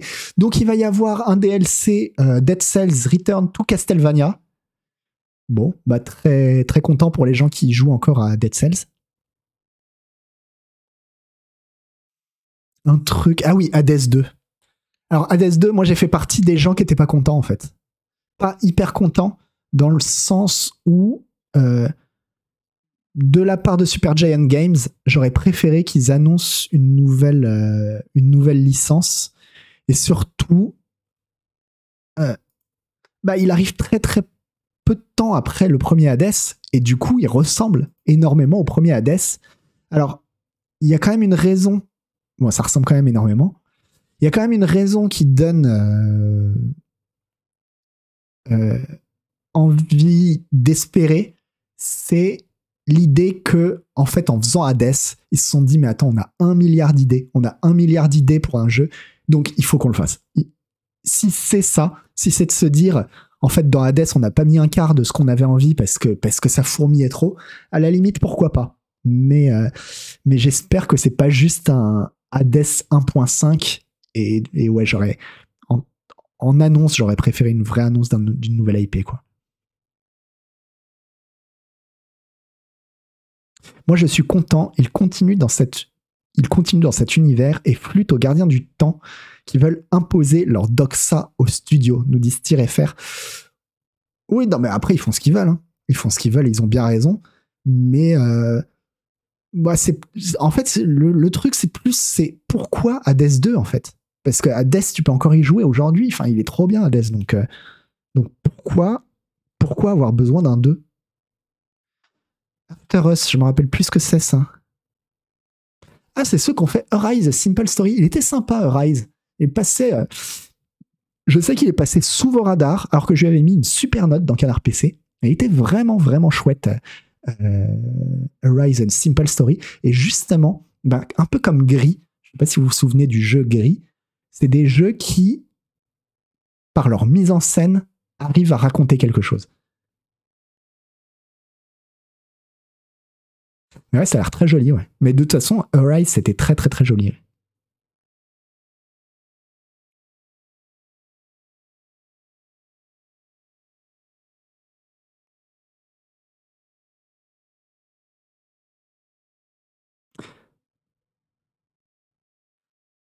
Qu'est-ce qu'on a eu d'autre? Alors Judas, ah bah oui, puisque comme je suis en, navigation euh, sans historique, il veut pas.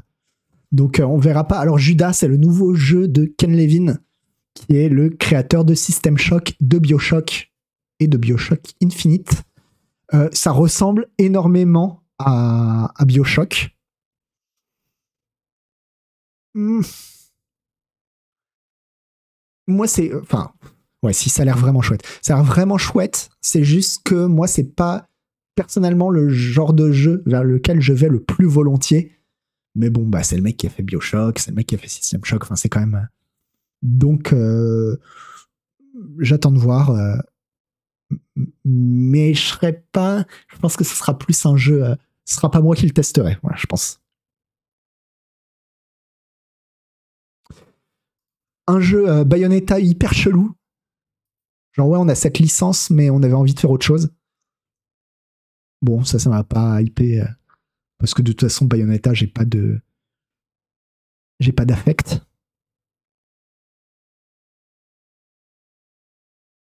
En bas de la liste, mais dans la liste, qui est Vicious, si tu parles de, de Judas, ouais, moi c'est ça. C'est euh, dans la liste, mais en bas parce que parce que c'est pas spécialement mes goûts. Et par contre, euh, Bayonetta Origins, moi pas dans la liste parce que parce je m'en fous. Alors, Returnal et The Last of Us Part 1 arrivent sur PC. Alors, attendez. The Last of Us, il était jamais sorti sur PC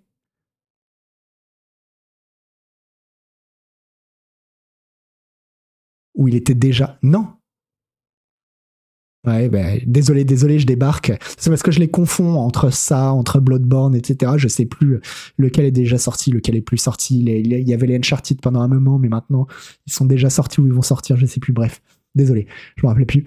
Bon, bah, bah bordel. Bordel, les gens qui vont découvrir The Last of Us pour la première fois, bah, bon voyage, quoi. Bon voyage.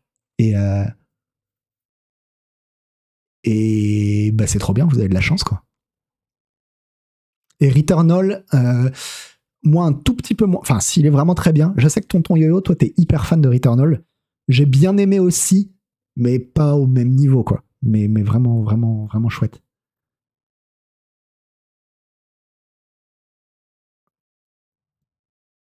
Ah, je pense que. Alors, tous les gens qui disent, ouais, je vais aller sur Returnal, Returnal, c'est de la folie, c'est vraiment cool, Returnal. Mais par contre, passez pas à côté de The Last of Us si vous l'avez jamais fait. Hein. parce que c'est pas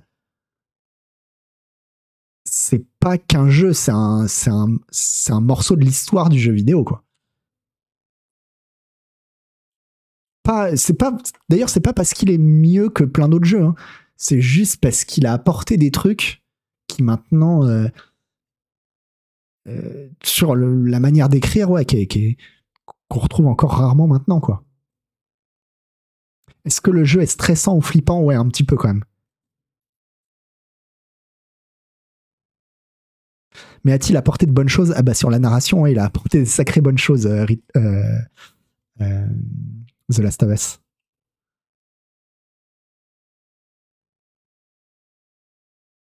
Alors attention pour les curieux, le gameplay est mauvais. Hein. C'est l'histoire qui est cool. Oui, c'est un jeu qui brille. Je dirais pas que le gameplay est mauvais, mais il est quelconque. C'est un jeu qui brille par son écriture. Le jeu ne vaut que par son écriture. Mais, voilà, par contre, je suis d'accord avec toi, le gameplay fonctionne. Il fonctionne, c'est juste que, ça n'a rien révolutionné dans le gameplay, quoi.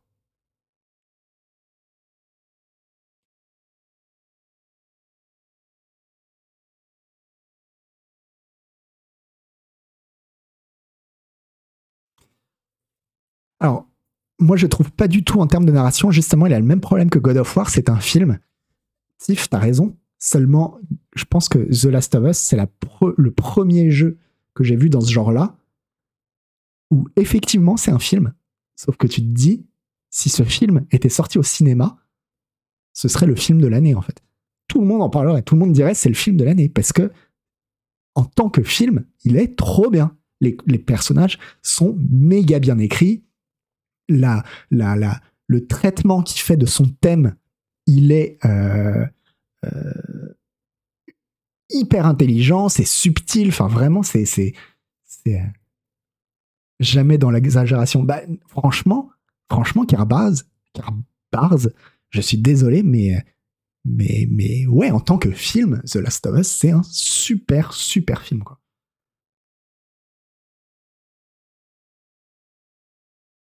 Alors oui, je suis d'accord que le niveau d'écriture est stratosphérique, c'est juste que tu disais que le jeu avait fait avancer la narration, et je trouve pas. Par contre, l'écriture, on est d'accord. Alors, quand je dis qu'il a fait avancer la narration, c'est pas là pour le coup, c'est pas dans le sens où il aurait trouvé de nouvelles idées de narration, c'est plutôt dans le sens où il a montré que la narration dans un jeu vidéo, en fait, pouvait euh, être aussi bien, voire mieux, que ce qui se fait euh, au cinéma. Pas, euh, je dis pas, attention, je suis pas en train de dire que c'est mieux que Le Parrain ou que c'est mieux que que qu'un Scorsese ou je sais pas quoi, évidemment. Mais, mais en tout cas, alors que jusqu'à The Last of Us, je pense que les jeux vidéo étaient toujours considérés comme pour un jeu vidéo, c'est bien écrit. Si c'était un film, ce serait nul à chier. Et avec The Last of Us, ça a changé, quoi. Oui, voilà, c'est pas, pas aussi bien que Doberman, évidemment, quoi. Il a montré qu'il était possible d'avoir des gens qui écrivent bien dans le jeu vidéo. En fait, c'est exactement ça en durée. C'est tout simplement ça.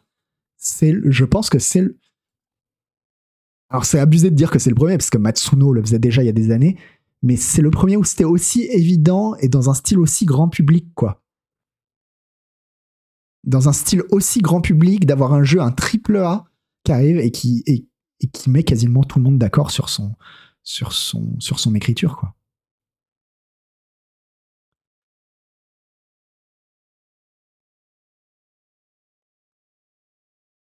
Alors, on a vu la bande-annonce de Suicide Squad avec euh, un hommage à Kevin Conroy, donc la voix de Batman aux États-Unis dans la série animée Batman et dans les Batman Arkham. Euh, et après, bon, Suicide Squad, voilà, c'est le prochain jeu de Rocksteady. C'est le prochain premier jeu de Rocksteady après Batman Arkham Knight. J'ai envie de leur faire confiance, même si tout ce que j'ai vu à chaque fois m'a pas. Mais j'ai envie d'y croire quand même. J'ai envie d'y croire un peu, quoi. Alors, euh, quel vicious. Tu dis même après Walking Dead et les 20 miles, 20 miles series qu'on a eu sur le même thème. Alors justement, c'est ça qui est fort, euh, quel vicious, et je trouve que euh, The Last of Us, c'est le meilleur film de zombies, mais de loin, qui soit sorti de toute cette période zombie, en fait. De toute la période euh, d'il y a, je sais plus quand, ouais, parce que c'est sorti au moment où c'était la pleine période, il y avait que des trucs de zombies tout le temps partout quoi. Et de très loin c'est le meilleur. Bien meilleur que The Walking Dead pour moi. Après The Walking Dead c'est différent quand même parce que c'est une série et, du coup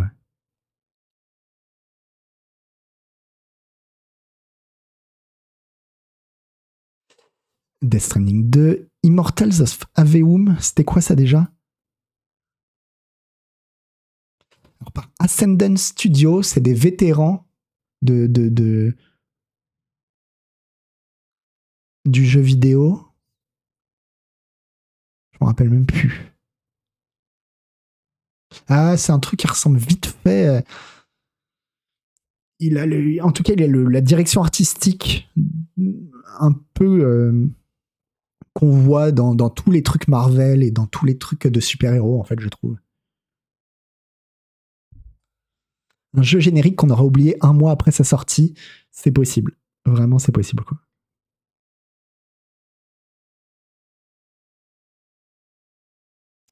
Last of Us, j'ai stoppé au bout de 10 heures d'ennui total. Dois-je insister? Ouais, Spirda insiste. Mets le jeu en facile, si tu veux. On s'en fout, vraiment, euh, parce que c'est pas le gameplay l'important. Mets le jeu en facile, va et va à la fin. Et va à la fin et fais Oh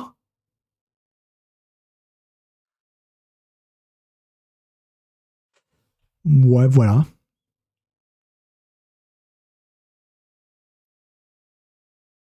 En plus, si t'as joué 10 heures, t'es quasiment à la fin. Euh, Baldur's Gate, bon, Baldur's Gate 3 qui arrive, euh, c'est quoi? On a eu la date? Ouais, en octobre 2020, Baldur's Gate 3. Bon, Sebum y a joué, c'est Sebum qui fera le test. Il était emballé, il trouvait ça vraiment cool.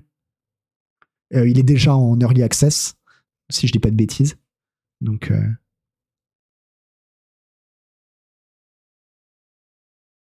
Baldur's Gate 3, on le rappelle, qui est fait par, euh, est-ce qu'il le marque là? Enfin, Par les gens qui ont fait Divinity Original Sins.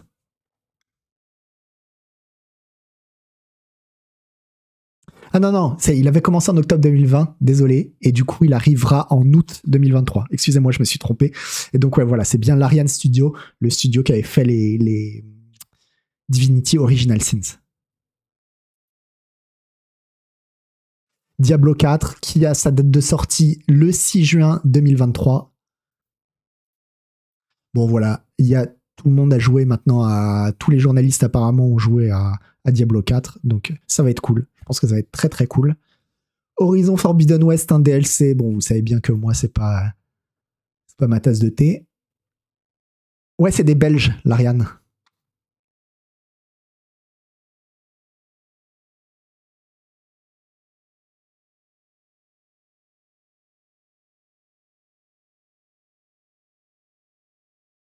Voilà, si vous avez envie d'un peu plus de Blue Protocol, Bandai Namco avec Amazon Games pour le troisième MMORPG après New World et Lost Ark, Blue Protocol. Alors c'est vrai que New World et Lost Ark ont tellement fonctionné déjà que ça valait le coup d'en faire un troisième. Ah mais là par contre ils ont l'air de s'être dit ah ouais ils se sont clairement dit eh mais attends, c'est quoi qu'ils font les Chinois là? Genshin, euh, tu dis quoi? Oh, bah, on va faire pareil. Hein.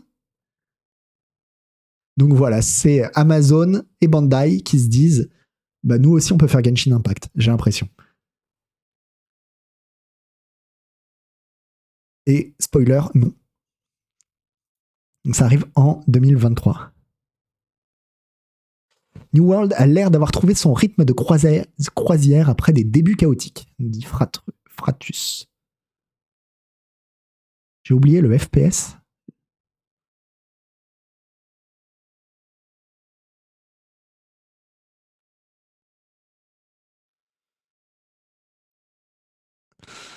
Alors, un jeu de Gunfire Game, un Souls-like shooter.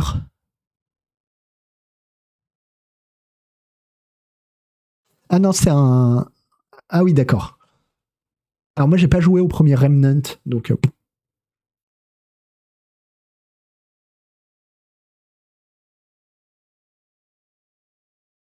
Le premier était sympa. Bon, en tout cas, ça arrive en 2023. Il y a tellement de trucs qui arrivent en 2023. Ça va être, ça va être l'apocalypse.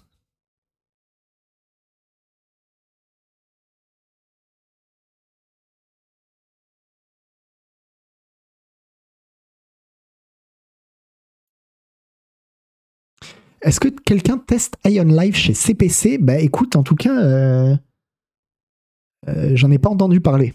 Damien Detch. Transformers. Non, allez, on va même pas regarder la bande-annonce. Désolé. Banisher, Ghost of New Eden. Ah mais. Ah, c'est le nouveau jeu de Dontnod.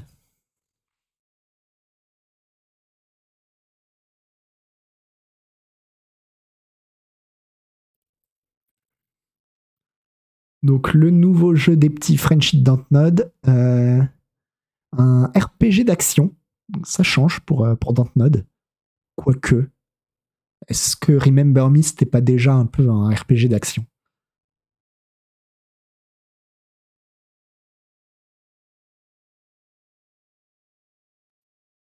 C'est que de la cinématique.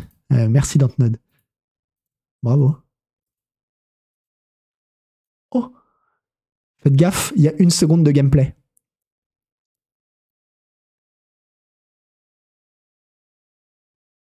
C'est passé très très vite.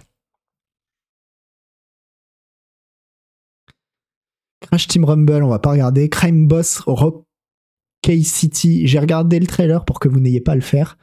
Le DLC de Cyberpunk 2077 qui arrivera donc en février, si je dis pas. Ah non, ils ont dit euh, en 2023. Pour moi, c'était début 2023, mais ouais, je sais plus pourquoi. Je pensais que c'était février ou mars 2023. Mais euh, bon, en tout cas, je referai Cyberpunk 77 euh, à la sortie de cette extension. Armored Core 6, Final Fantasy 16, et voilà. Ah oui, c'est vrai qu'il y a Idris Elba dans la. Ah oui, attendez, on va regarder ça quand même. Il y a Idris Elba, mon sosie. Fozzy dans Cyberpunk Phantom Liberty.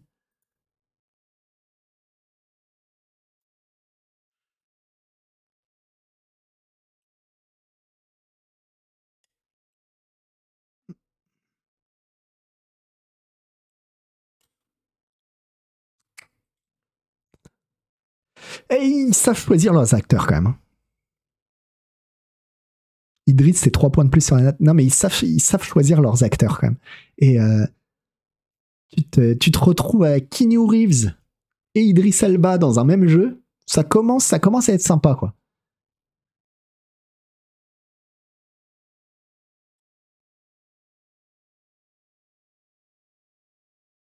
Je vais faire. Est-ce que je vais faire le DLC Ouais, bah c'est ce que je disais. J'attends le. Quand le DLC sort, je pense que je referai le jeu, en fait.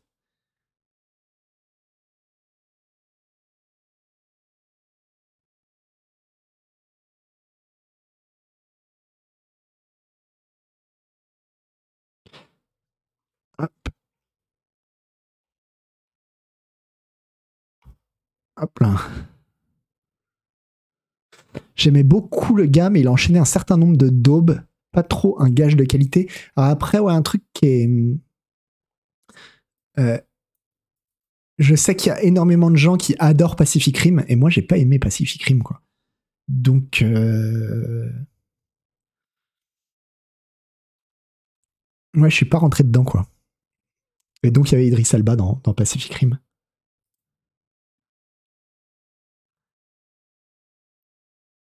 Luther, Luther pas vu, pas vu non plus, ouais.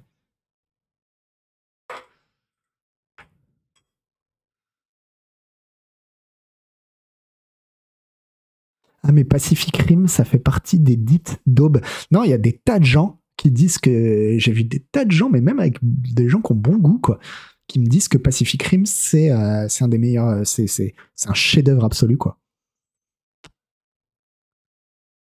Donc, euh, j'ai pas d'avis. J'ai pas d'avis. Moi, j'ai pas accroché quand je l'ai vu. Je l'avais vu au cinéma à l'époque. J'ai pas accroché, ça a pas fonctionné sur moi, mais, mais j'ose plus le dire parce que je sais qu'on se fait traiter de gros con quand on, quand on dit qu'on n'a pas aimé Pacific Rim.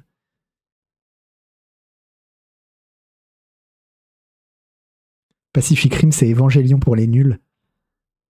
Ouais, ouais, moi, c'est le côté américain, quoi.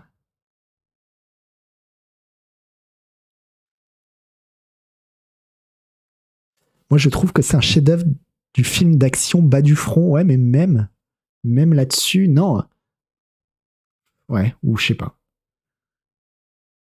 Bon, en tout cas, pour les gens qui n'aiment pas quand on parle pas de jeux vidéo, je dis là, c'est le moment où on parle de cinéma. Faites attention, vous pouvez partir. Vous pouvez partir et après, on fait un raid chez Intello.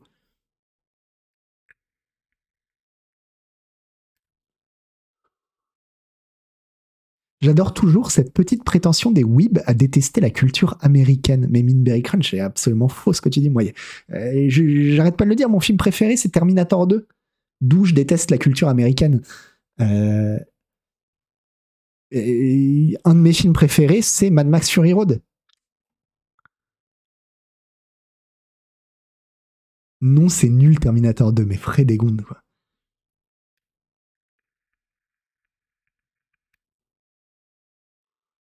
Mais euh, bah oui, Indiana Jones 3, évidemment. Mais moi, tout Spielberg, tout Spielberg, je mange du Spielberg. Donc, euh, au contraire, en général, les weebs reconnaissent que Pacific Rim, c'est l'un des rares films occidentaux qui arrive à faire du kaiju. Non, mais c'est là où justement on arrive peut-être à euh, la grande, euh, la grande entourloupe, quoi. La grande, euh, la grande incompréhension. C'est que je ne suis pas un weeb, mais vraiment pas du tout, quoi. Pas du tout. J'aime bien Final Fantasy, mais c'est tout. Et, et j'aime pas les animés. Je regarde très peu d'animés, quoi. Donc, euh,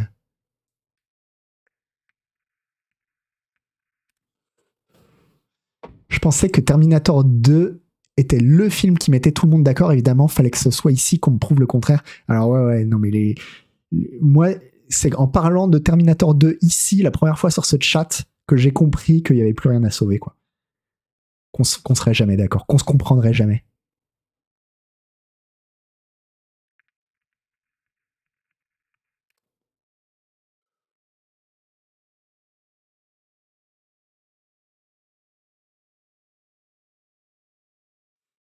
Il y a des communes ultra whip sur Twitch, mais c'est pas ici. Ouais, c'est clairement pas ici.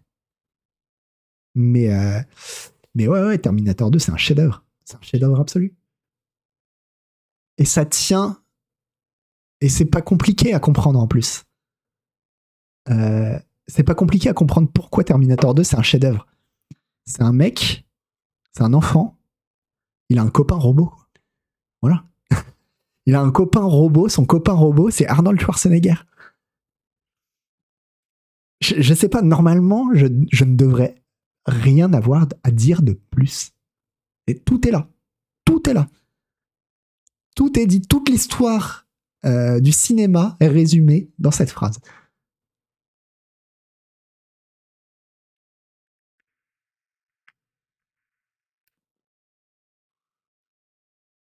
Il a un copain robot. Merde. Je veux dire, mais Qu'est-ce qu'il vous faut? Qu'est-ce qu'il vous faut, quoi? Qu'est-ce qu'il vous faut? C'est ça.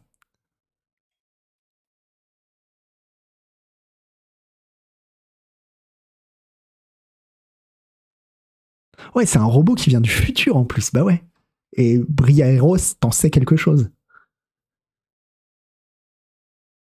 Ah, y a un... Alors attendez, il y a un vote Terminator. Après, après, euh, par contre, c'est vrai parce que le débat, nous, qu'on avait dans la rédac, c'était Terminator 2 contre Terminator 1. Et c'est dur parce que Terminator 1, il est trop, trop, trop bien aussi. Il est vraiment, vraiment très bien. Et c'est difficile de les départager, quoi. Une copine robot. Ça, me fait penser, je sais plus comment il s'appelle.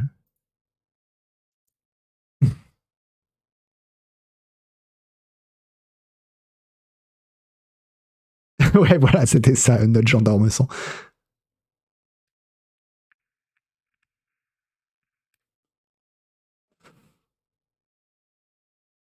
Non, mais c'est aussi parce que j'aime trop l'épisode de, South Park où, euh, où Butters, il a un copain robot, quoi.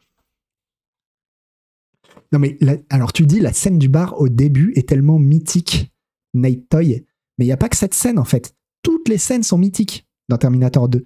La scène du bar, la scène dans le la salle d'arcade, la scène ensuite, la poursuite avec le camion. Tu peux pas faire plus mythique. La scène où Schwarzy tire à la sulfateuse et où ça se finit avec le T-1000 qui se met dans la peau du, flic et qui court après, etc. La scène où le T-1000 fond complètement et se reforme. La scène où le T-1000 passe la porte dans l'asile. Voilà la scène de la grille. Euh, la scène de fin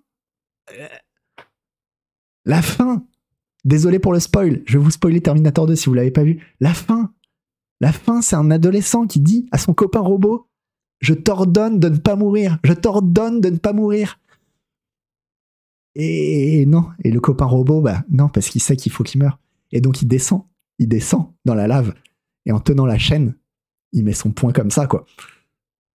Voilà. Avec la musique, il fait tout, tout, tout, tout.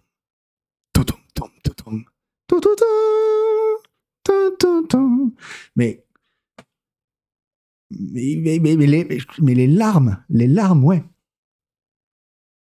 C'est incroyable, c'est incroyable. Et, euh, et le et donc ouais, le nombre de scènes mythiques dans ce film est absolument délirant. Et aussi il y a un truc, moi, mais on en a déjà parlé, hein, parce que pour, pour, moi si je l'aime autant, c'est parce que c'est un film grunge. Et, euh, et Sebum, il n'était pas d'accord. Il me disait, mais non, mais euh, euh, Terminator 2, c'est juste un. C'est un blockbuster. Oui, effectivement, c'est un blockbuster. C'est un blockbuster avec un happy end. C'est pas du tout un film avec un happy end. Bon, déjà, le robot, il meurt. Mais en plus, la dernière scène de Terminator 2, c'est Sarah Connor qui dit En fait, on a détruit les robots, mais ça sert à rien parce que la violence, c'était pas les robots. En fait, la violence, elle, vient de nous, elle vient de l'homme. Et donc, on, on, continuera de se tuer, quoi. Et, euh, et franchement, c'est pas du tout un happy quoi. Après, le 1 est vraiment trop trop bien aussi parce qu'il a une ambiance poisseuse qui est, qui, qui est, vraiment chouette. Mais surtout, aussi, il y a un autre truc qui fait que le 2 est mieux que le 1 pour moi, c'est que euh, ouais, la violence, elle a été dans notre cœur depuis le début, exactement, euh, folle de lol. Non, c'est pas profond, Duril. C'est pas profond, ça je suis d'accord. Mais, euh, mais on est sur un film d'action pour adolescents. Évidemment qu'on ne demande pas un message hyper profond. Par contre, c'est un message profondément pessimiste.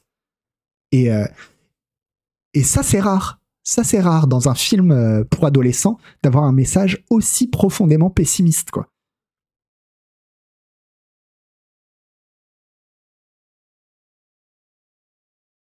Et euh... zut, je sais plus ce que je voulais dire. Ah non, la dernière phrase, c'est euh, si une machine peut comprendre la valeur d'une vie humaine, peut-être le pouvons-nous aussi. Alors ouais, peut-être que j'exagère un peu, mais dans mon esprit, elle y croit pas. Et puis il y a toute la scène justement où euh, John Connor regarde des enfants qui jouent à la guerre et où il comprend à ce moment-là que qu'en fait le problème c'est pas les robots quoi.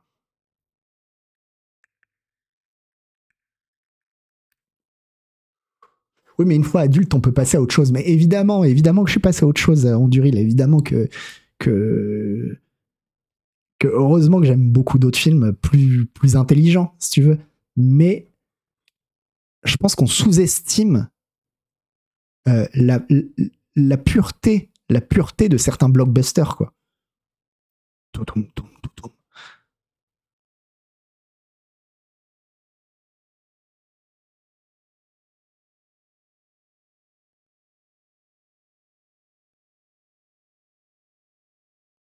Ouais, voilà, c'est ça, Naiden. Depuis quand on peut pas aimer un truc léger? Et puis, c'est même pas, c'est pas que c'est si léger que ça, hein, c'est que c'est simple. Je suis d'accord, c'est simple, quoi. Et, euh...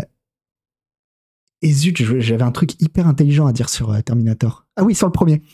Sur pourquoi Terminator 2, pour moi, fonctionne mieux que Terminator 1. C'est parce que euh, c'est qu'en fait, dans Terminator 1, le méchant, c'est Schwarzenegger. Et que, je suis désolé, mais Schwarzenegger en méchant, je ne peux pas y croire, en fait. Ça marche pas. Schwarzenegger, il, fonctionne que quand il est gentil, en fait. Et du coup, euh, quand je regarde Terminator, j'arrive pas à y croire. Je vois que Schwarzenegger, le mec, il est profondément gentil, quoi. Alors que le T-1000, qui soit méchant, alors là, t'y crois, ouais.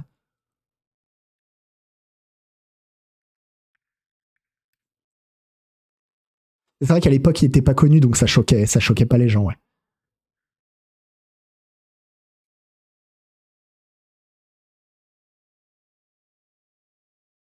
Ah, Mad Max Fury Road, ouais, c'est parfait, hein, c'est parfait dans le genre. Mais et pareil, hein, euh, moi dans mes films préférés, bah, comme euh, Gilles Stella, il y a Jurassic Park. Mais pour les mêmes raisons. Hein. Jurassic Park, t'as pas. Combien il y a de scènes cultes dans Jurassic Park? Toutes les scènes sont cultes, quoi. C'est pareil. Et mine de rien, tu vois, on peut dire, ouais, c'est bête, euh, hein, c'est facile. Bah ouais, bah si c'est facile, vas-y, fais-moi un film dont toutes les scènes sont cultes, quoi. Ah, je m'énerve, vous avez réussi, je m'énerve. Et même, tu vois, dans des films qui sont vraiment chouettes, euh, tu vois, dans des films d'action, vous parlez des Vandamme, etc., il y a quelques scènes cultes, mais c'est rare que tout un film, toutes les scènes, quoi, quasiment, soient cultes.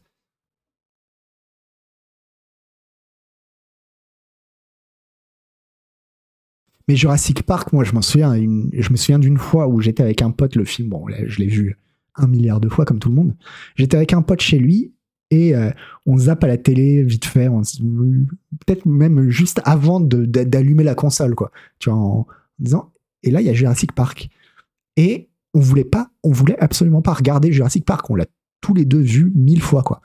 Mais sauf que je sais plus quelle scène c'est. Mettons, c'est la scène où, euh, où Grant explique euh, au au gamin comment euh, que au gamin qui a dit euh, c'est juste une grosse dinde et il explique que non c'est pas juste une grosse dinde.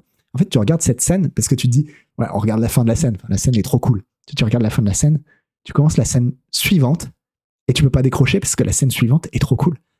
Et on a regardé tout le film. Tout le film parce que chaque scène tu te dis mais je peux pas m'arrêter là. Tu vois là il arrive cette scène qui est incroyable. Donc euh,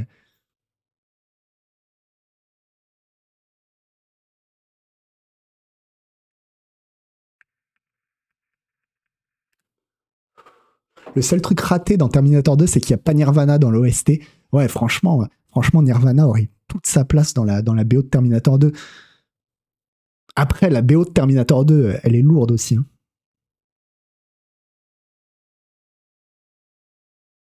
Il y a les guns dans l'OST, c'est mieux. Alors je sais pas si c'est mieux, mais, mais effectivement, ça passe bien, quoi. Moi, dans Jurassic Park, les dialogues me semblent forcés, artificiels. Ah non. Enfin, oui, évidemment, on n'est pas sur du dialogue, euh, on n'est pas sur la nouvelle vague. Mais. Mon top 5 de mes films préférés. Euh, j'ai des goûts hyper, euh, hyper standards, en fait. J'ai vraiment des goûts hyper standards. Genre, ça va être. Ouais, j'ai. Bon. Terminator 2, c'est ma petite. c'est ma petite. mais c'est un peu comme Jurassic Park pour Gilles Stella, quoi. Mais donc Terminator 2, ouais, peut-être euh, peut-être Jurassic Park, mais sinon les temps modernes de Chaplin, euh, le parrain de Coppola, c'est le truc IMDB quoi. C'est le classement IMDB. C'est pas hyper euh, original quoi. Brasil, ouais, Brasil était vraiment cool. Je le mettrais pas quand même dans mon top. Ah, Matrix. Ah ouais, Matrix. Ah, j'avoue, Matrix. Ouais, Matrix, il serait bien haut. Blade Runner, non. Parce que. Alors, non. Euh, Shining. Shining, évidemment. Parce que je vois passer Full Metal Jacket. Non, Shining. Shining. Euh, peut-être top 1, en fait, Shining. Meilleur film de tous les temps, Shining. Fight Club, oui, mais j'ai honte. Mais ouais, je peux pas le nier. Hein. Piège de cristal, évidemment aussi, mais pas autant. Pas autant.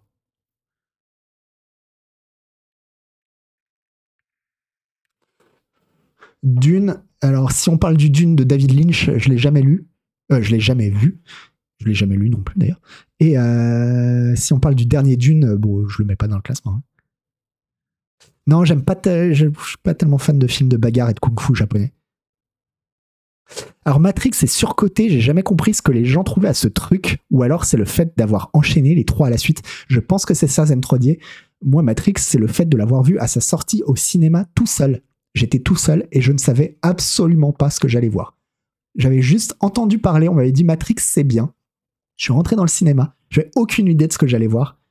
Je suis ressorti du cinéma, j'avais pris la claque de ma vie. Mais vraiment la claque de ma vie, quoi.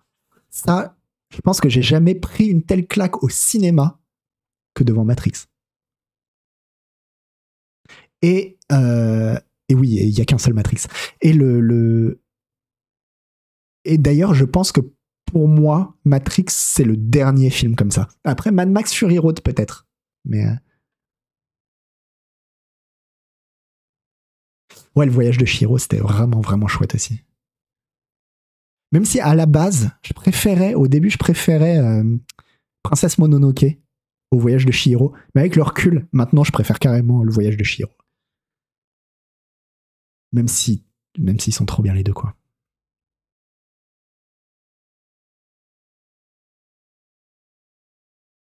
Tu vois qu'il faut pas spoiler, tu aurais peut-être moins aimé Matrix si tu savais ce que tu allais voir. Alors ça, je suis d'accord, Linéis, mais ça, c'est la responsabilité de la personne euh, qui reçoit des avis. Parce que si t'as pas envie d'être spoilé, si moi j'avais pas envie d'être spoilé sur Matrix, et c'était le cas, euh, bah je me mettais pas à lire des magazines de cinéma qui parlaient de Matrix, quoi. Si tu vas sur Canard PC, que t'attends qu'on te dise, euh, qu'on te parle de jeux vidéo, sans qu'on te dise de quoi ça parle ce jeu vidéo, on peut pas le faire, quoi.